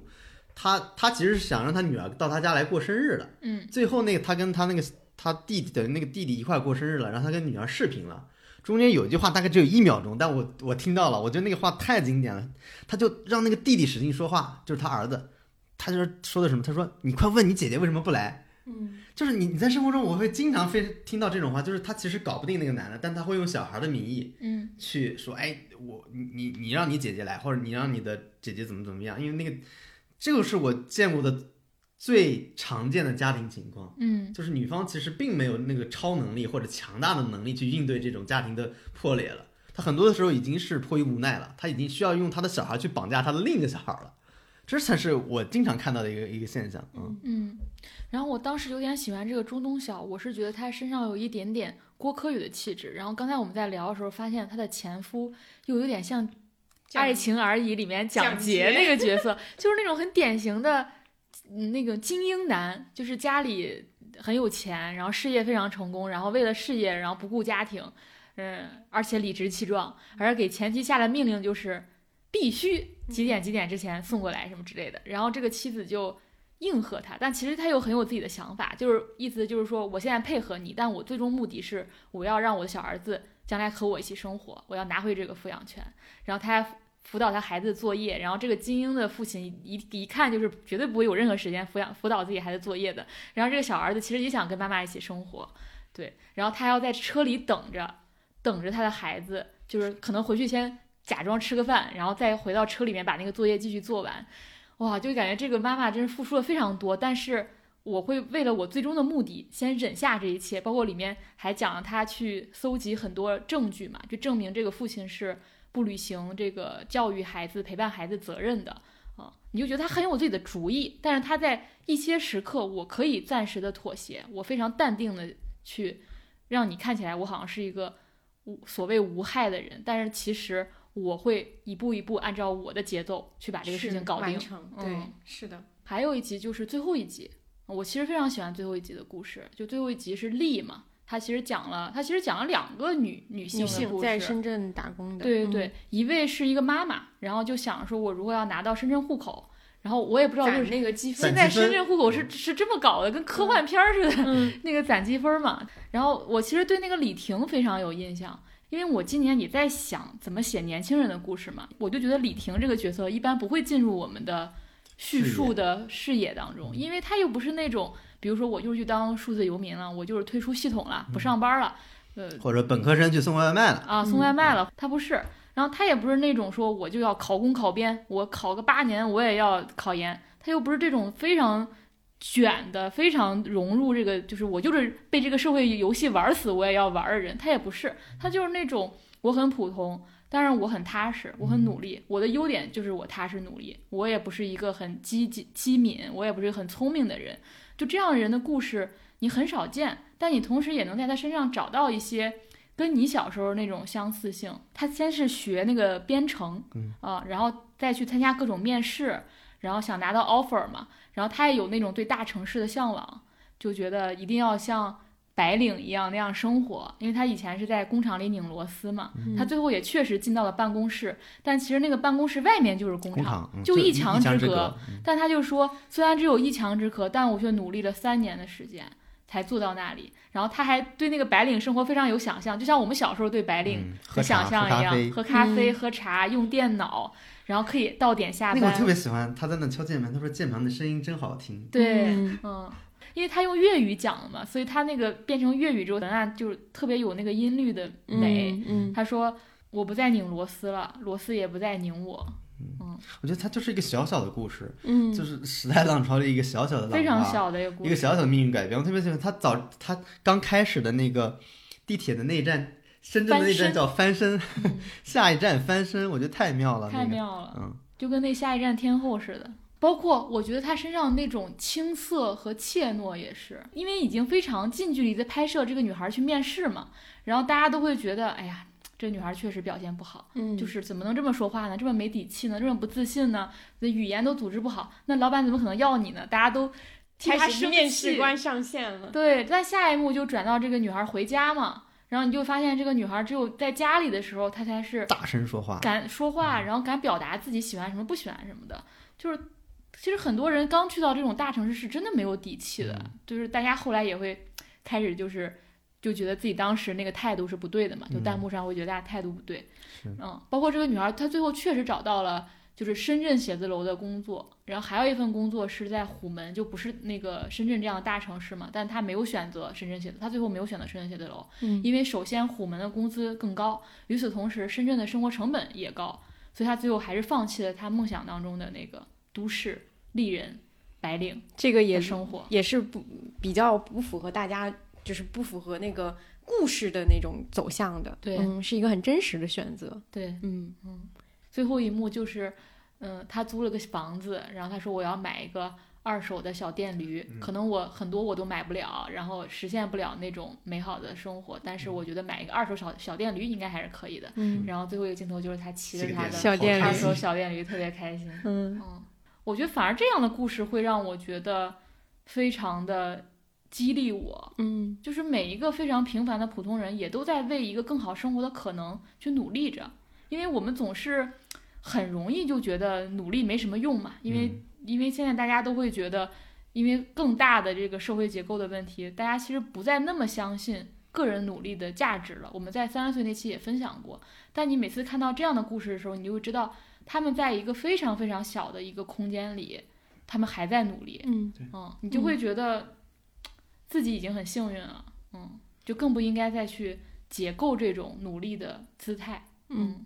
是的，我觉得这个也可以顺势就聊到下一个我们想嗯提到的一个特点啊，就是尤其是我们今天聊主体，因为我们前面介绍了一些不管是中中国的还是国外的一些纪录片嘛，我们聊《人生第二次》为什么会觉得它很特别？呃，前最前面的时候开玩笑说它是适合中国人的重启人生，我觉得其实总结到这儿的时候，那个特点跟刚刚小康说的那个点一样，就是里面大量的。日常的生活细节也好，一些场景也好，对于我们来讲都是极其熟悉的。嗯。就包括第一集里面那个家庭见面，比如回到家里，然后街坊邻居都来参观，还给哦。敲锣打鼓，然后你走，妈妈带着那个儿子去走到那些街对街坊家，然后所有人都在那儿跟你呃聊，然后包括甚至包括这个年轻的这个男孩儿，可能因为他是在潮汕那边生长，他对于去处理一些场面上的那些环境环节都很熟悉，也是让你觉得很很中式的，就是这里面每一个故事里面，它。从两层吧，一层表面上就是每个人都过的是中式的生活，我们在这里面能够看到典型的妈妈形象，典型的爸爸形象，或者说是呃夫妻和小孩的那个，就是父母和小孩的那个相处模式等等，这些都是非常典型的。另外一个就是它整个传递出来的这个主题，或者说它对于一种呃很很抽象的命运的探讨，就是到底是什么样的，我觉得也很特殊。包括那个呃纪录片那个有一集的导演，他就说我们对于命运的态度应该是什么样的，就是我们应该允许任何事情发生，就是这个点其实挺符合一直以来很多呃中国人遇到一些不好的事情之后，我们怎么样去继续我们的生活。其实我觉得大部分人是其实是比自己想象当中更擅长这一点的。这个故事里面有很多都是在讲这件事情，就是我们怎么把这个生活过下去，嗯然后并且可能把它过得更好一些。大部分人都在做这样的一件事情，这个事情是跟我们有非常强烈的这个文化亲近的，就是我们会对此感到很熟悉和很安全。嗯，其实这部片子里边有个核心命题一直的贯彻，就是中国人对命运的面对命运的时候那种矛盾的态度。就有的时候觉得应该努力改变，有的时候要说接纳命运，对吧？比如说我们作为一个呃何华杰那样的身患残疾的时候，我什么时候应该接纳？那我什么时候要努力去改变它？它其实是个非常看上去是个矛盾的东西。包括呃，我很喜欢的是那一集，就是申诉检察检察官，你看那个检察官一直在说说两个字叫放下，他不停的在说放下。真的你就想什么时候要努力改变，什么时候又要去接纳呢？就我觉得在是这一集里边，其实讲的比较清楚了，而且以这个职业或者这个角色来讲是最合适的。就申诉，就是所谓控告申诉检察厅是什么？就是无论你是被害人还是被告人，就是如果你们对刑事案件的那个判决不服，你们可以一层层申诉，最后到最后一层就是最高检。最高检察院的检察官其实就是这个整个检察系统的最最后一道口，如果他们做出的决定其实就是这个案子的终局决定了，不会再有任何改变了。那对于申诉人来说，如果这个案子被终审了，那你心中的等于是这个案子就结了，你心中的执念要放下来，你的人生也开始新的一页，所以这就是一种人生第二次。但是通常来说，这个决定肯定是依法执行的嘛。但是对中国来说，依法是不是依理呢？或者说情理上是不是就是得到了一个合理解决呢？其实不是。就你发现，作为这个职业，作为这个申诉检察官的这个职业，他要在法理和人情之间做到一个非常好的处理，他不是一般的只要念法条的法官就行了。这是我觉得这一集里面特别有趣的地方。就我能想到，比如说，因因为刚才那个人老说要劝人放下嘛，我就那这时候我觉得就会有人说了，那检察官是不是说未知他人苦，莫劝他人善，是吧？老劝人放放下，那我觉得不是。就你看看完你就发现，就首先没有一个人有资格要求另一个人放下。那检察官说的放下是什么？就我印象很深，就是这一集里面后面有个叫苗青海夫妇，他们办了一场听证会，然后他那个听证会结束之后，他们给孩子儿子上坟，他们就把今天听证会的时候告诉儿子说领导来了，也开了听证会，就对他们来说这件事非常重要。而为什么是重要的，并不是说听开了一场听证会，或者说领导来了就怎么怎么样，就叫人放下。我觉得不是这样，而是我感都是感受到，就是通过这个听证会，其实建立一种所谓公开、公正、公平的环境。就受害者家属感到被深切的倾听到了，他们得到了一种尊重和一种重视，尽管这个结局没有得到任何的改变，我觉得这对于家属来说仍然是一种宽慰。这个是检察官最终所说的放下，这也就是一个申诉检察官作为一种职业，它不仅仅是一个呃只用法条去规训你的职业，而是他们需要找到一条通道，让人继续活下去。这是他们在职业边界里经常见到的很两难的局面，然后他们的任务就是需要让这个人。最终去活下去，这个是我觉得这一集特别特别精彩的地方，就是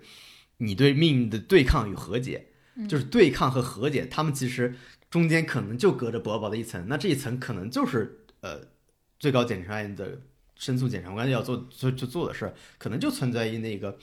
大厅里面的一个一个小故事里面，这是我看完的一个强烈的感受。另外一个我注意到有个细节，可能就出现两分钟，我印象也非常深。就你发现大家来这里就是求一口气的，不知道你们记不得？就刚开始有两大哥，他们进到那个会议室里面，他他们说花了七年的时间，然后他们就改两改一个法条上的名词，叫从相对不起诉改成绝对不起诉。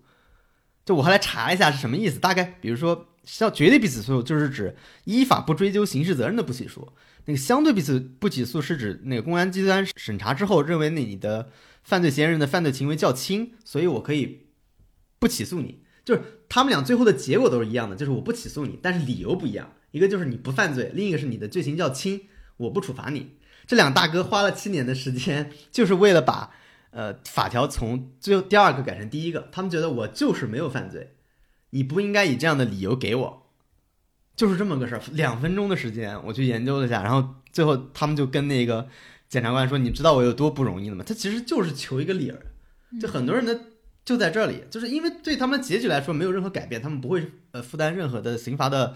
呃处理嘛，对，所以这个这个是我给我印象非常深的地方。这一集当中还有一个镜头，我觉得很妙，就是他最后说这些检察官的书架上多了一几本闲书，但其实那几个闲书非常重要，这个这几本闲书就是帮助你就是戳破那那那层纸，那个闲书就是回话的艺术，回话心理学，就是你发现检察官们都开始研究起心理学了，因为他们要跟这个。受害者家属，包括这个呃犯法的人的家属，就尝试这种沟通对话嘛。很多时候，你你依据的可能不仅仅是法理，你还要真的借助这个心理学，帮助人怎么在这样一个非常复杂的境遇下生存下去嘛。你最终你发现你你还需要心理学的辅助。你看人生第二次，你会发现这些故事吧，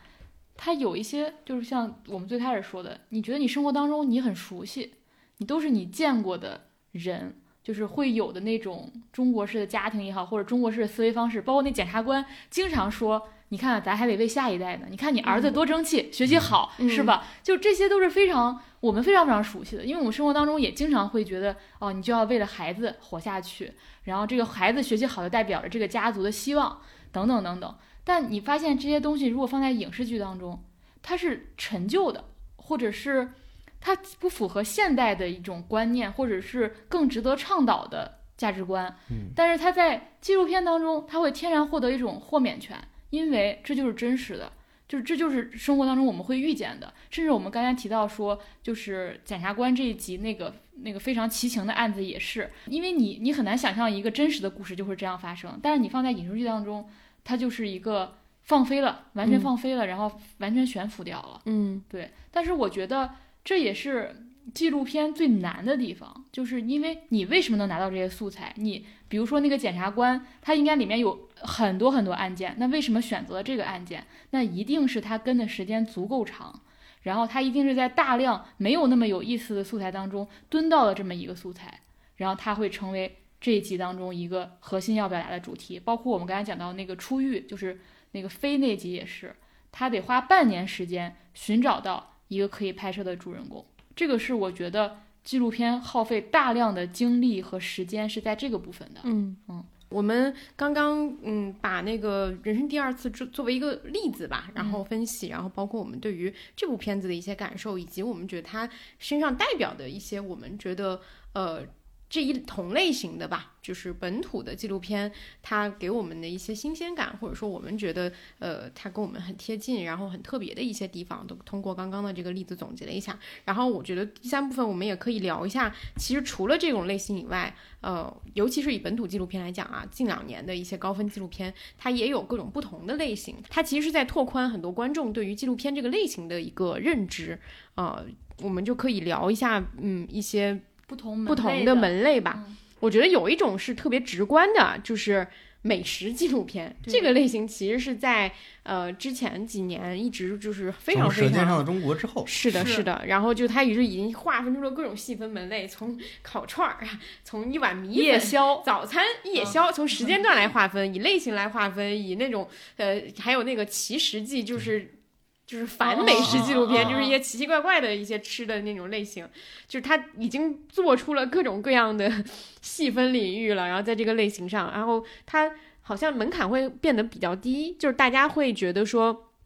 因为吃是中国人一个非常大的一个主题，对，所以各种类型的吃，而且是各种全国各地的吃，就是一个弹幕上大家会长期 发表许多意见的一个 一个场合。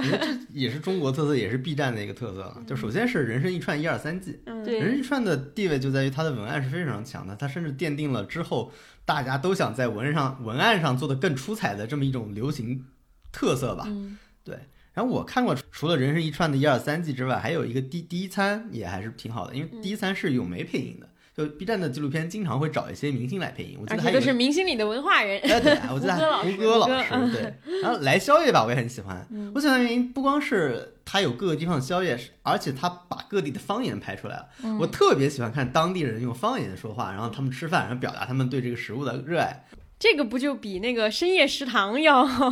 本土的多？我还记得最开始深夜食堂要翻拍中国版的时候，啊好多人看了最开始那版嘛，然后就都很不满意，然后就有很多人说拍什么深夜食堂就应该拍北京，或者说北方就是街边撸串儿，南方就是街边就是什么什么，就是你就拍那个烟火气就比那个你再翻拍一个日剧的深夜食堂要要。跟大家贴近要强得多，对，嗯就那个非常好。那个我经常是中午吃饭的时候，因为那个每集只有十分钟，很适合中饭吃。但那个其实记是坚不推荐不中饭吃，推荐中饭 不推荐配饭的。都是什么福建尿蛋、云南萨撇。嗯那萨撇是什么？萨撇就是牛胃里的那个汁汁水，然后弄出来吃啊。牛鞭火锅嘛，对，然后 B 站呢还有一个很大的特点就是它的美食 UP 主也特别多，就而且很多 UP 主的时间可能都差不多将近十五到二十分钟，我觉得就是两三集的 UP 主的期数就等于一个纪录片了。我经常关注的 UP 主叫绵羊料理，他是一个湖南，他应该是长沙人，所以他那个腔调每次都是在往上走的，就早上八点，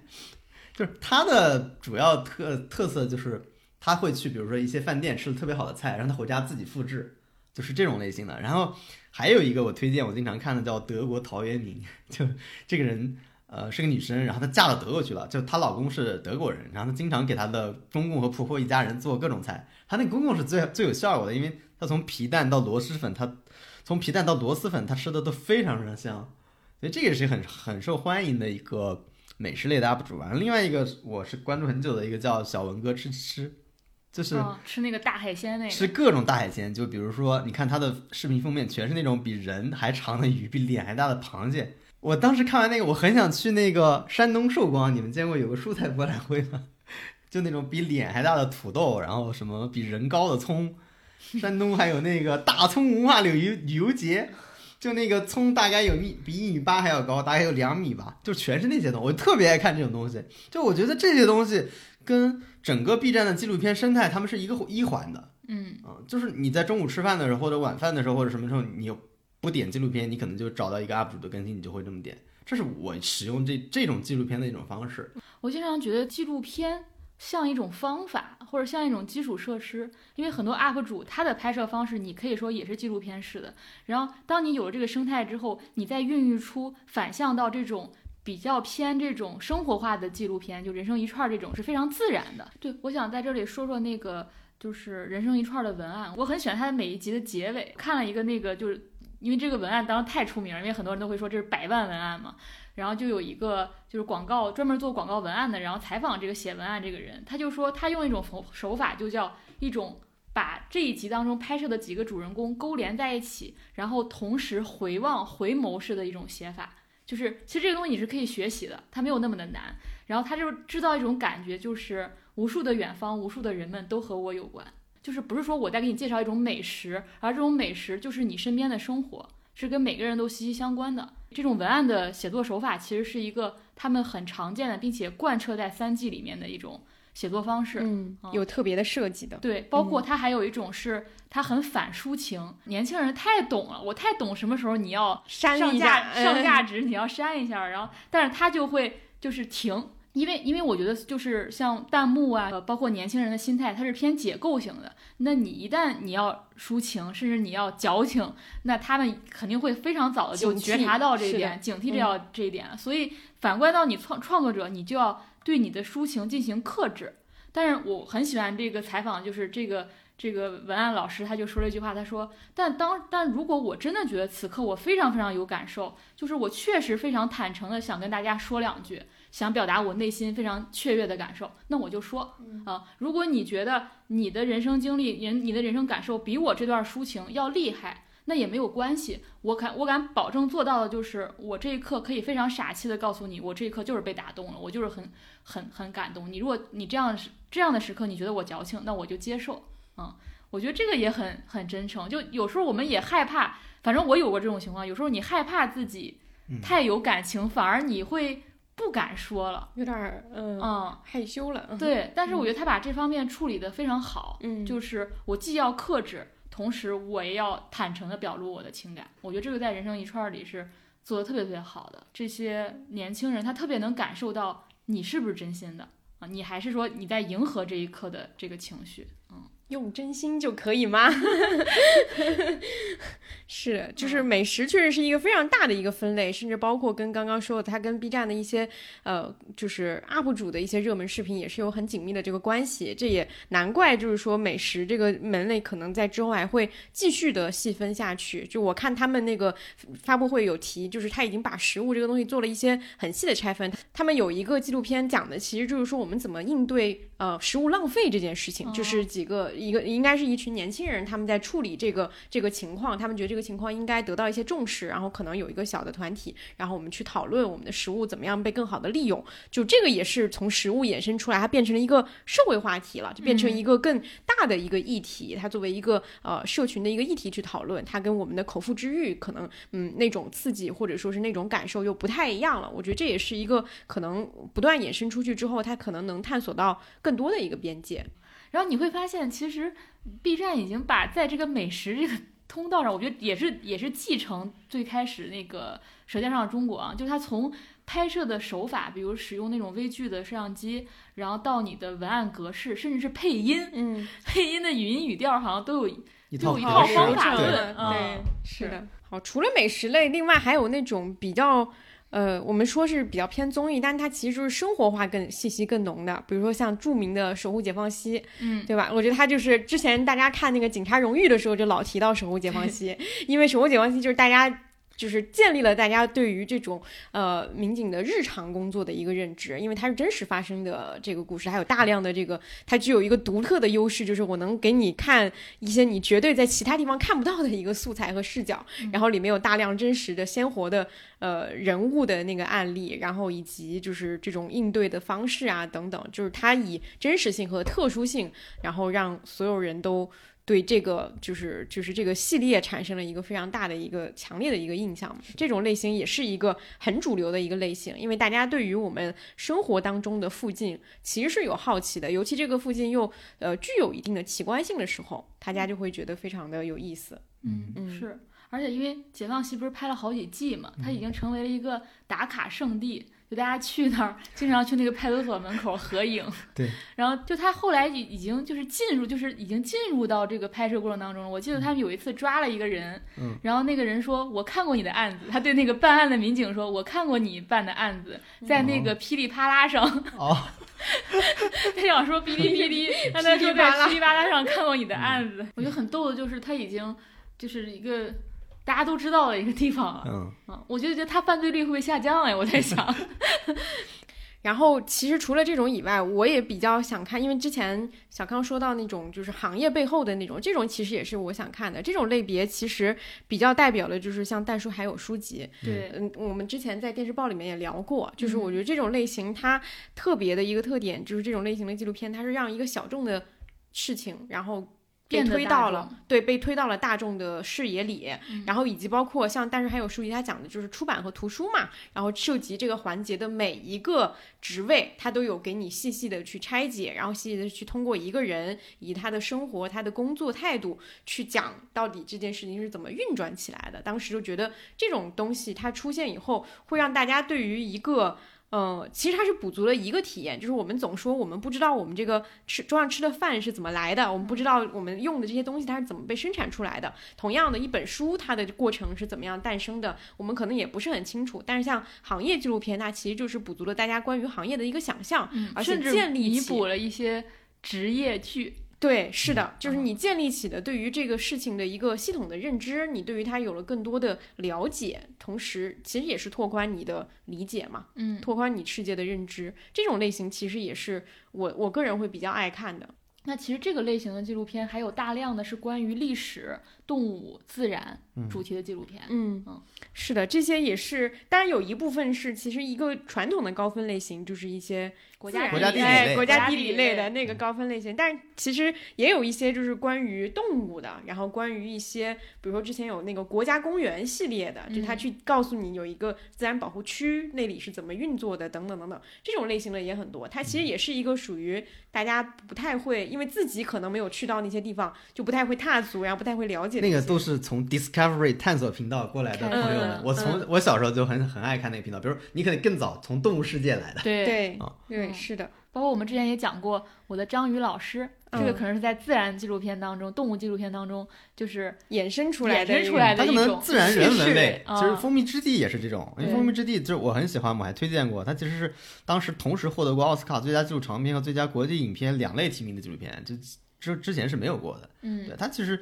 就很像那种人文类，它其实做的是一个欧洲大地最后一位女采风人的这么一个故事，嗯就是也是一个在消亡的故事。而对因为它拍的时间比较长，因为拍了三年，所以然后最后又呈现出的是一种快消亡的事儿，它呈现了一种油画般的质感。当时我非常喜欢它这种拍摄的质感。嗯，那个也拍了巨长的时间。对，就是你会体会到一种现在社会非常少有的一种庄严肃穆和沉静的那种感觉。嗯就他中间有句话，应该我忘了具体是什么，应该是他对蜂蜜的态度，就是吃一半留一半。但你发现他很多邻居或者现代人已经完全不顾这些东西了，因为他作为传统采风人，他反而是有价值观的，是有原则，他是知道与自然相处之道的。但现在的人类反而没这些东西了，他们就会哎把所有蜂蜜都拿走，不给蜜蜂留一点点的蜂蜜。嗯，对，这就是里边的一个一个小冲突吧，但整体还是呃非常好看的。这一类纪录片，我还有一个非常就是实用的方式，就是我经常出去旅游前，我会看一下这个这个的纪录片，比如说卢浮宫珍宝，什么那个，比如说高迪的建筑。嗯啊，就是你完全是奔着学习去的啊，这个其实也是很多年轻人在 B BBC 站做了很多嗯这类的嗯视频，嗯当代艺术大师什么的，因为对对对我就害怕我去那些博物馆，我啥也看不懂，所以嗯我就会提前补补课那种。嗯，国国内版本也有什么，就是很多文宫修文物，对文物，如果文物会说话，什么哦类似这种，就是有很多文物型的，然后历史型的这种也很多。嗯它也是起到一个知识型的那个转化的作用，但它换了一种方式讲述给大家听嘛。就是这种类型的纪录片，它还是它可能立足点是比较小众的，但是它逐渐的就是把一些冷僻的一些，不管是行业啊、学科啊，然后一些知识啊，嗯通过这种方式去呃传递出去。我觉得这嗯也是一个可能其他的媒介类型没有办法去补足的一个一个一个方式。它通过纪录片的方式，能够更好的去告诉大家。同时，我觉得他他在讲述这些知识和内容的时候，他用一种非常严肃的态度，嗯我觉得这个也是非常难得的。就包括我们刚才讲到说，呃，上面那一系列那些综艺型的纪录片，它其实用了一种呃外在的包装，那它里面的内核，就它要它想告诉大家的东西，其实是很严肃的。嗯它只是包装的形式，我可以非常的让大家轻松的进入。然后还有就是我们之前有聊过长节目的，对就是这种类，就小小少年嘛。我们之前正好是第二十五期的时候聊过，就它可能就偏社会议题向的。其实我们最开始提到的那些相对比较严肃的、深刻的，第二次也有一点点像第一社会议嗯，次第二次，对嗯人嗯间世人，间世都有一点社会议题探讨的感觉。是的，因为包括像我们当时聊《小小少年》的时候，他就是跟当时大家讨论孩子的教育，然后鸡娃呀等等，是有一个呼应的嘛。因为你是呈现了不同的小孩儿，他们可能有的有自己独特的爱好，有的有一个特殊的一个成长环境，去呈现这样的一些故事，其实。是是把一些不同的样本放到一起去比较，就能够帮我们拓宽对于一个议题的一个了解的一个深度和广度。因为单纯的去聊鸡娃或者是什么，就可能你没有办法意识到说，比如像《小小少年》里面一个呃乡下的一个女孩儿，她热爱舞蹈，她有这样的一个天赋，她想要做的那个事情就已已经完全脱离了海淀黄庄的一套体系的。嗯，是，包括我今天还重听了我们聊《小小少年》那一期，我们一直在聊那个空气凤梨男孩，对对对就他自己说我这一集要叫自然之道嘛。，对，嗯嗯，我记得当时那个我们说以后看到空气凤梨就会想起他。是是，嗯嗯其实这一类就是社会议题类，我觉得它已经成为那个奈飞。就奈飞做纪录片，我觉得基本上都是这个类型，嗯就是他做那个 Tinder 诈骗王，嗯做那个监视资本主义、智能陷阱，他都是我找到一个现代社会的话题，嗯然后我通过他也做的没有那么的深入啊，但是我可以把这个话题通过各方的角度去大概给你讲一讲。嗯嗯，这是我发现奈飞有大量是以这种方式，嗯，作为方法做的纪录片。嗯最近还出那个也挺好的，就是 M H 三七零消失的航班，它也做出来了。对对对嗯，还想再补充一类，还有一类纪录片，我觉得是，嗯，你好像也不能说它是纪录片，它又有纪录片，它又有私影像，它又有点 vlog，它好像把它都综合在一起。比如说约翰威尔逊《十万个怎么做》，嗯，我们都我们聊过第一季。呃，你你你完全说它是纪录片嘛？它又有很多创造性的影像在里面，它又是极度个人视角和私影像的东西，所以它就是我觉得很融合，它包括融合了现在社交网络上大家非常习惯的用 vlog 记录自己生活的一种方式，它好像把这几种东西综合在一起了。可能纪录片是它的方法之一啊。然后我还想起另外一个初代 vlog，就是叫两千年冯小刚的一天，我不知道大家有没有看过。曾经有一段时间在微博上就传转的非常非常广，然后你想想那个肯定是两千年拍的嘛，然后二十年后你发现这不就是初代 vlog 吗？他就拍了冯小刚的一天，但里面有非常就是你现在觉得一个名人不可能暴露的那么彻底的部分，我觉得这一部分也是一个。我觉得，包括大家现在经常拍 vlog，或者我们出去玩啊，记录一下什么的，它也有纪录片的方法在里面。嗯。嗯，它可能就是最小成本的、最个体的纪录片。对，这个也是前面说到的，就是说你能发现 UP 主的记录方式和纪录片本身它这个逻辑就有一些相通之处。像我们之前呃提到的徐云的那个记录，就是徐云就是那个东西，当然他记录的是自己的一个历程，但是在那个历程里面，他给予观众的反馈或者说让大家感受的东西又是很复杂的。他也建立了他自己拍摄纪录片的方法论啊！你看徐云看长了，你都知道他的套路嘛，对吧？先从睡袋中惊醒，然后说一下我今天我要骑，给大家看一下风景。骑到一半，我开始要找今天住宿的地方了。然后我像，然后找到住宿的地方，然后我开始呃这个深造，这个开始烧饭。烧完饭，我跟大家告个别，晚上我睡觉，然后第二天要早上就醒。这其实就是一个小型纪录片的最小化模式呀。而且我觉得它，如果你你你作为纪录片的话，它其实融合了刚才我们说的很多类纪录片，比如说找房子的部分可能是个探险的视角，然后他那个给大家介绍风景的时候，他经常会科普一些地理和历史知识对，它又有一点那个识类是吧？知识类纪录片、科普类纪录片。哎，他开始做饭了，你会发现美食呃美食类。他一他每次做饭我还挺爱看的，什么灵魂蘸料什么的。就每个部分大家都有喜欢的点，因为我最喜欢是找房子部分，就是有的人就喜欢看他吃饭，他经常还觉得自己吃饭时间是不是啊，是不是吃的很没意思，但有的人就却我一定我喜欢让他看他吃饭。啊，一定要他放出来，对，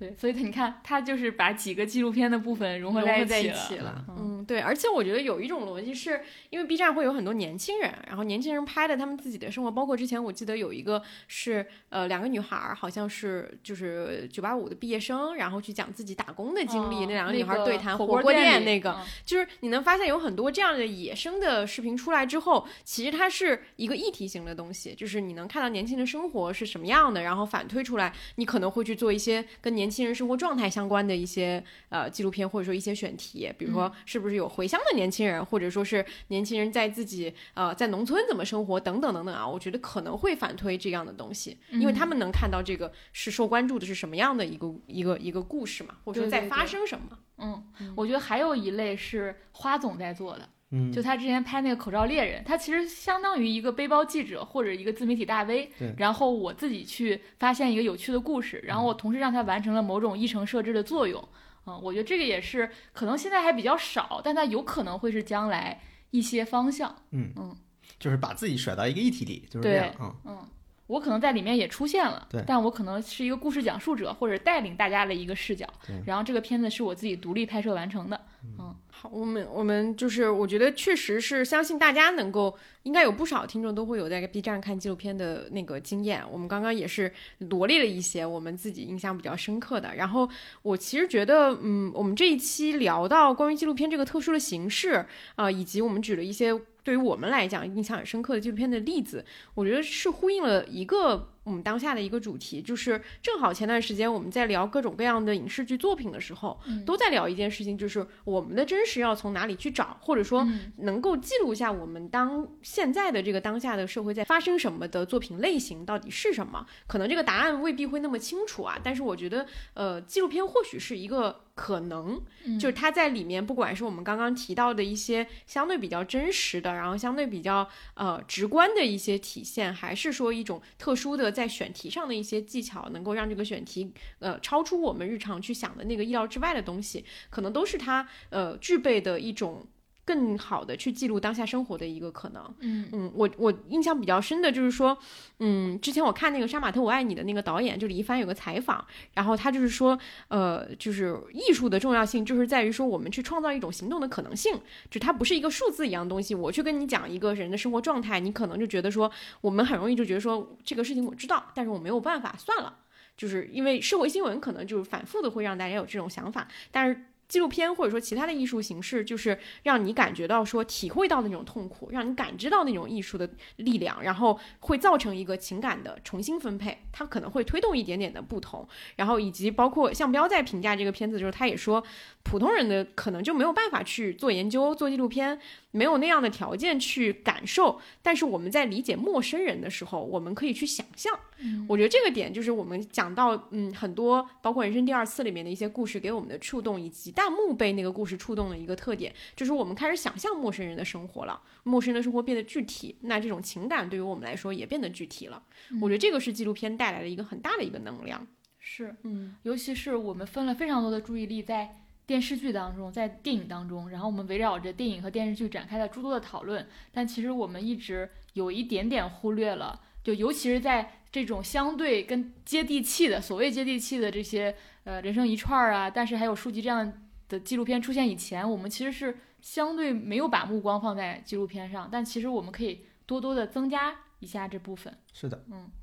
我们在这期播客开头也提到说，B 站开了一个纪录片发布会，然后在这个发布会上呢，他其实公布了他们马上要做的，或者说是已经在制作的纪录片的片单。嗯，嗯，大家可以聊聊有没有特别期待哪几部？我还挺期待看一下，但是还有数据三的，因为前两部我记得我们好像都聊了，还有它就有一些这种续集系列嘛，什么《人生一串四》啊，什么第一餐二、嗯其实记二，嗯对对对，等等。我我有点期待的是那个有一个也是，但是还有书籍他们团队做的一个叫呃向设计提问，应该就是也会把设计这个行业去拆解一下，哦因为它有点像抽象。对，因为他那个预预告片做的就很就很有设计感，我还蛮期待，就是像刚刚说的很很想看一些跟行业比较相关的那种类型。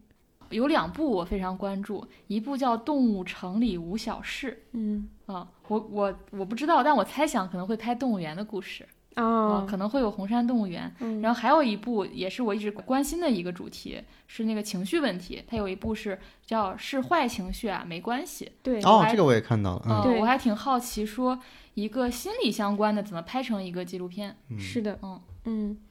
就是你能看到有好多，就是包括像刚刚有提到的，类似于呃年轻人回乡啊，然后像刚刚说情绪的问题啊，然后还有那个呃讲什么新农民等等这些主题，以及包括日常生活有一个叫恰好是一天，就类似这种你都能看到这种选题，就是我们刚刚说的 UP 主式选题，嗯对，就是 UP 主肯定有这样的生活，然后它是反映了一个可能当下大家都在关注的一些问题，然后他把它做成一个纪录片的选题。在发布这个片单的时候，B 站的 COO 李你也说，纪录片其实是人类历史上最古老、生命力最长久的影像形态之一。那在这个不充满不确定的时代当中，纪录片的真实价值和我们最开始也提到过的这种情绪价情绪价值，比如说我们创作的时候也喜欢看创作幕后的故事，嗯它将会给大家带来一些希望和信心。对，这个其实也是我们这一期中间有很多部分都在提到的，就是说为什么我们会就它为什么会给我们带来希望和信心，其实就是在于说，当我们对于我们自己的生活也好，或者说对于网络上的，然后大量快速的议题讨论，然后以及快速的去给这件事情下一个比较消极的、虚无的一个判断的时候，我们没有办法，因为我们没有更多真实的例证来告诉我们，生活还可以有某种形态，或者说还有故事，还有另外一种可能性。但在这个时候，纪录片它有比呃虚构的作品可能更呃直接的力量，因为它直接就告诉你。你说这个人真实存在，这件事情真实发生过，你天然就对于他更有信任感。然后，于是对于里面，呃，他可能不是有意传递给你，也不是说教式的告诉你的事情，你会有一份自己的理解，然后化为你自己的一个能量，大概是这样的一种体验和感受。嗯，他会明确的告诉你说，这样的生活就是存在，这样的活法也是存在，让大家对自己的人生，也对他人的人生有更多的想象力。嗯，对，也有更多的同理心和理解能力吧。是的，嗯，那我们也希望大家可以在评论里给我们留言，对自己产生影响的纪录片是哪一部，或者说你有比较期待看到的纪录片，也可以告诉我们。嗯，好，我们这一期就到这里结束啦，然后我们下一期节目再见，拜拜。拜拜。拜拜。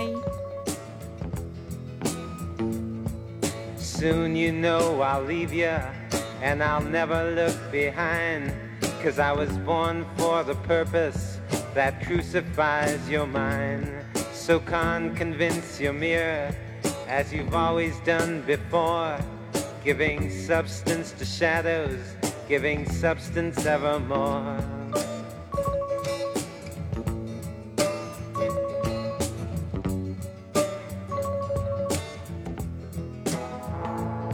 And you assume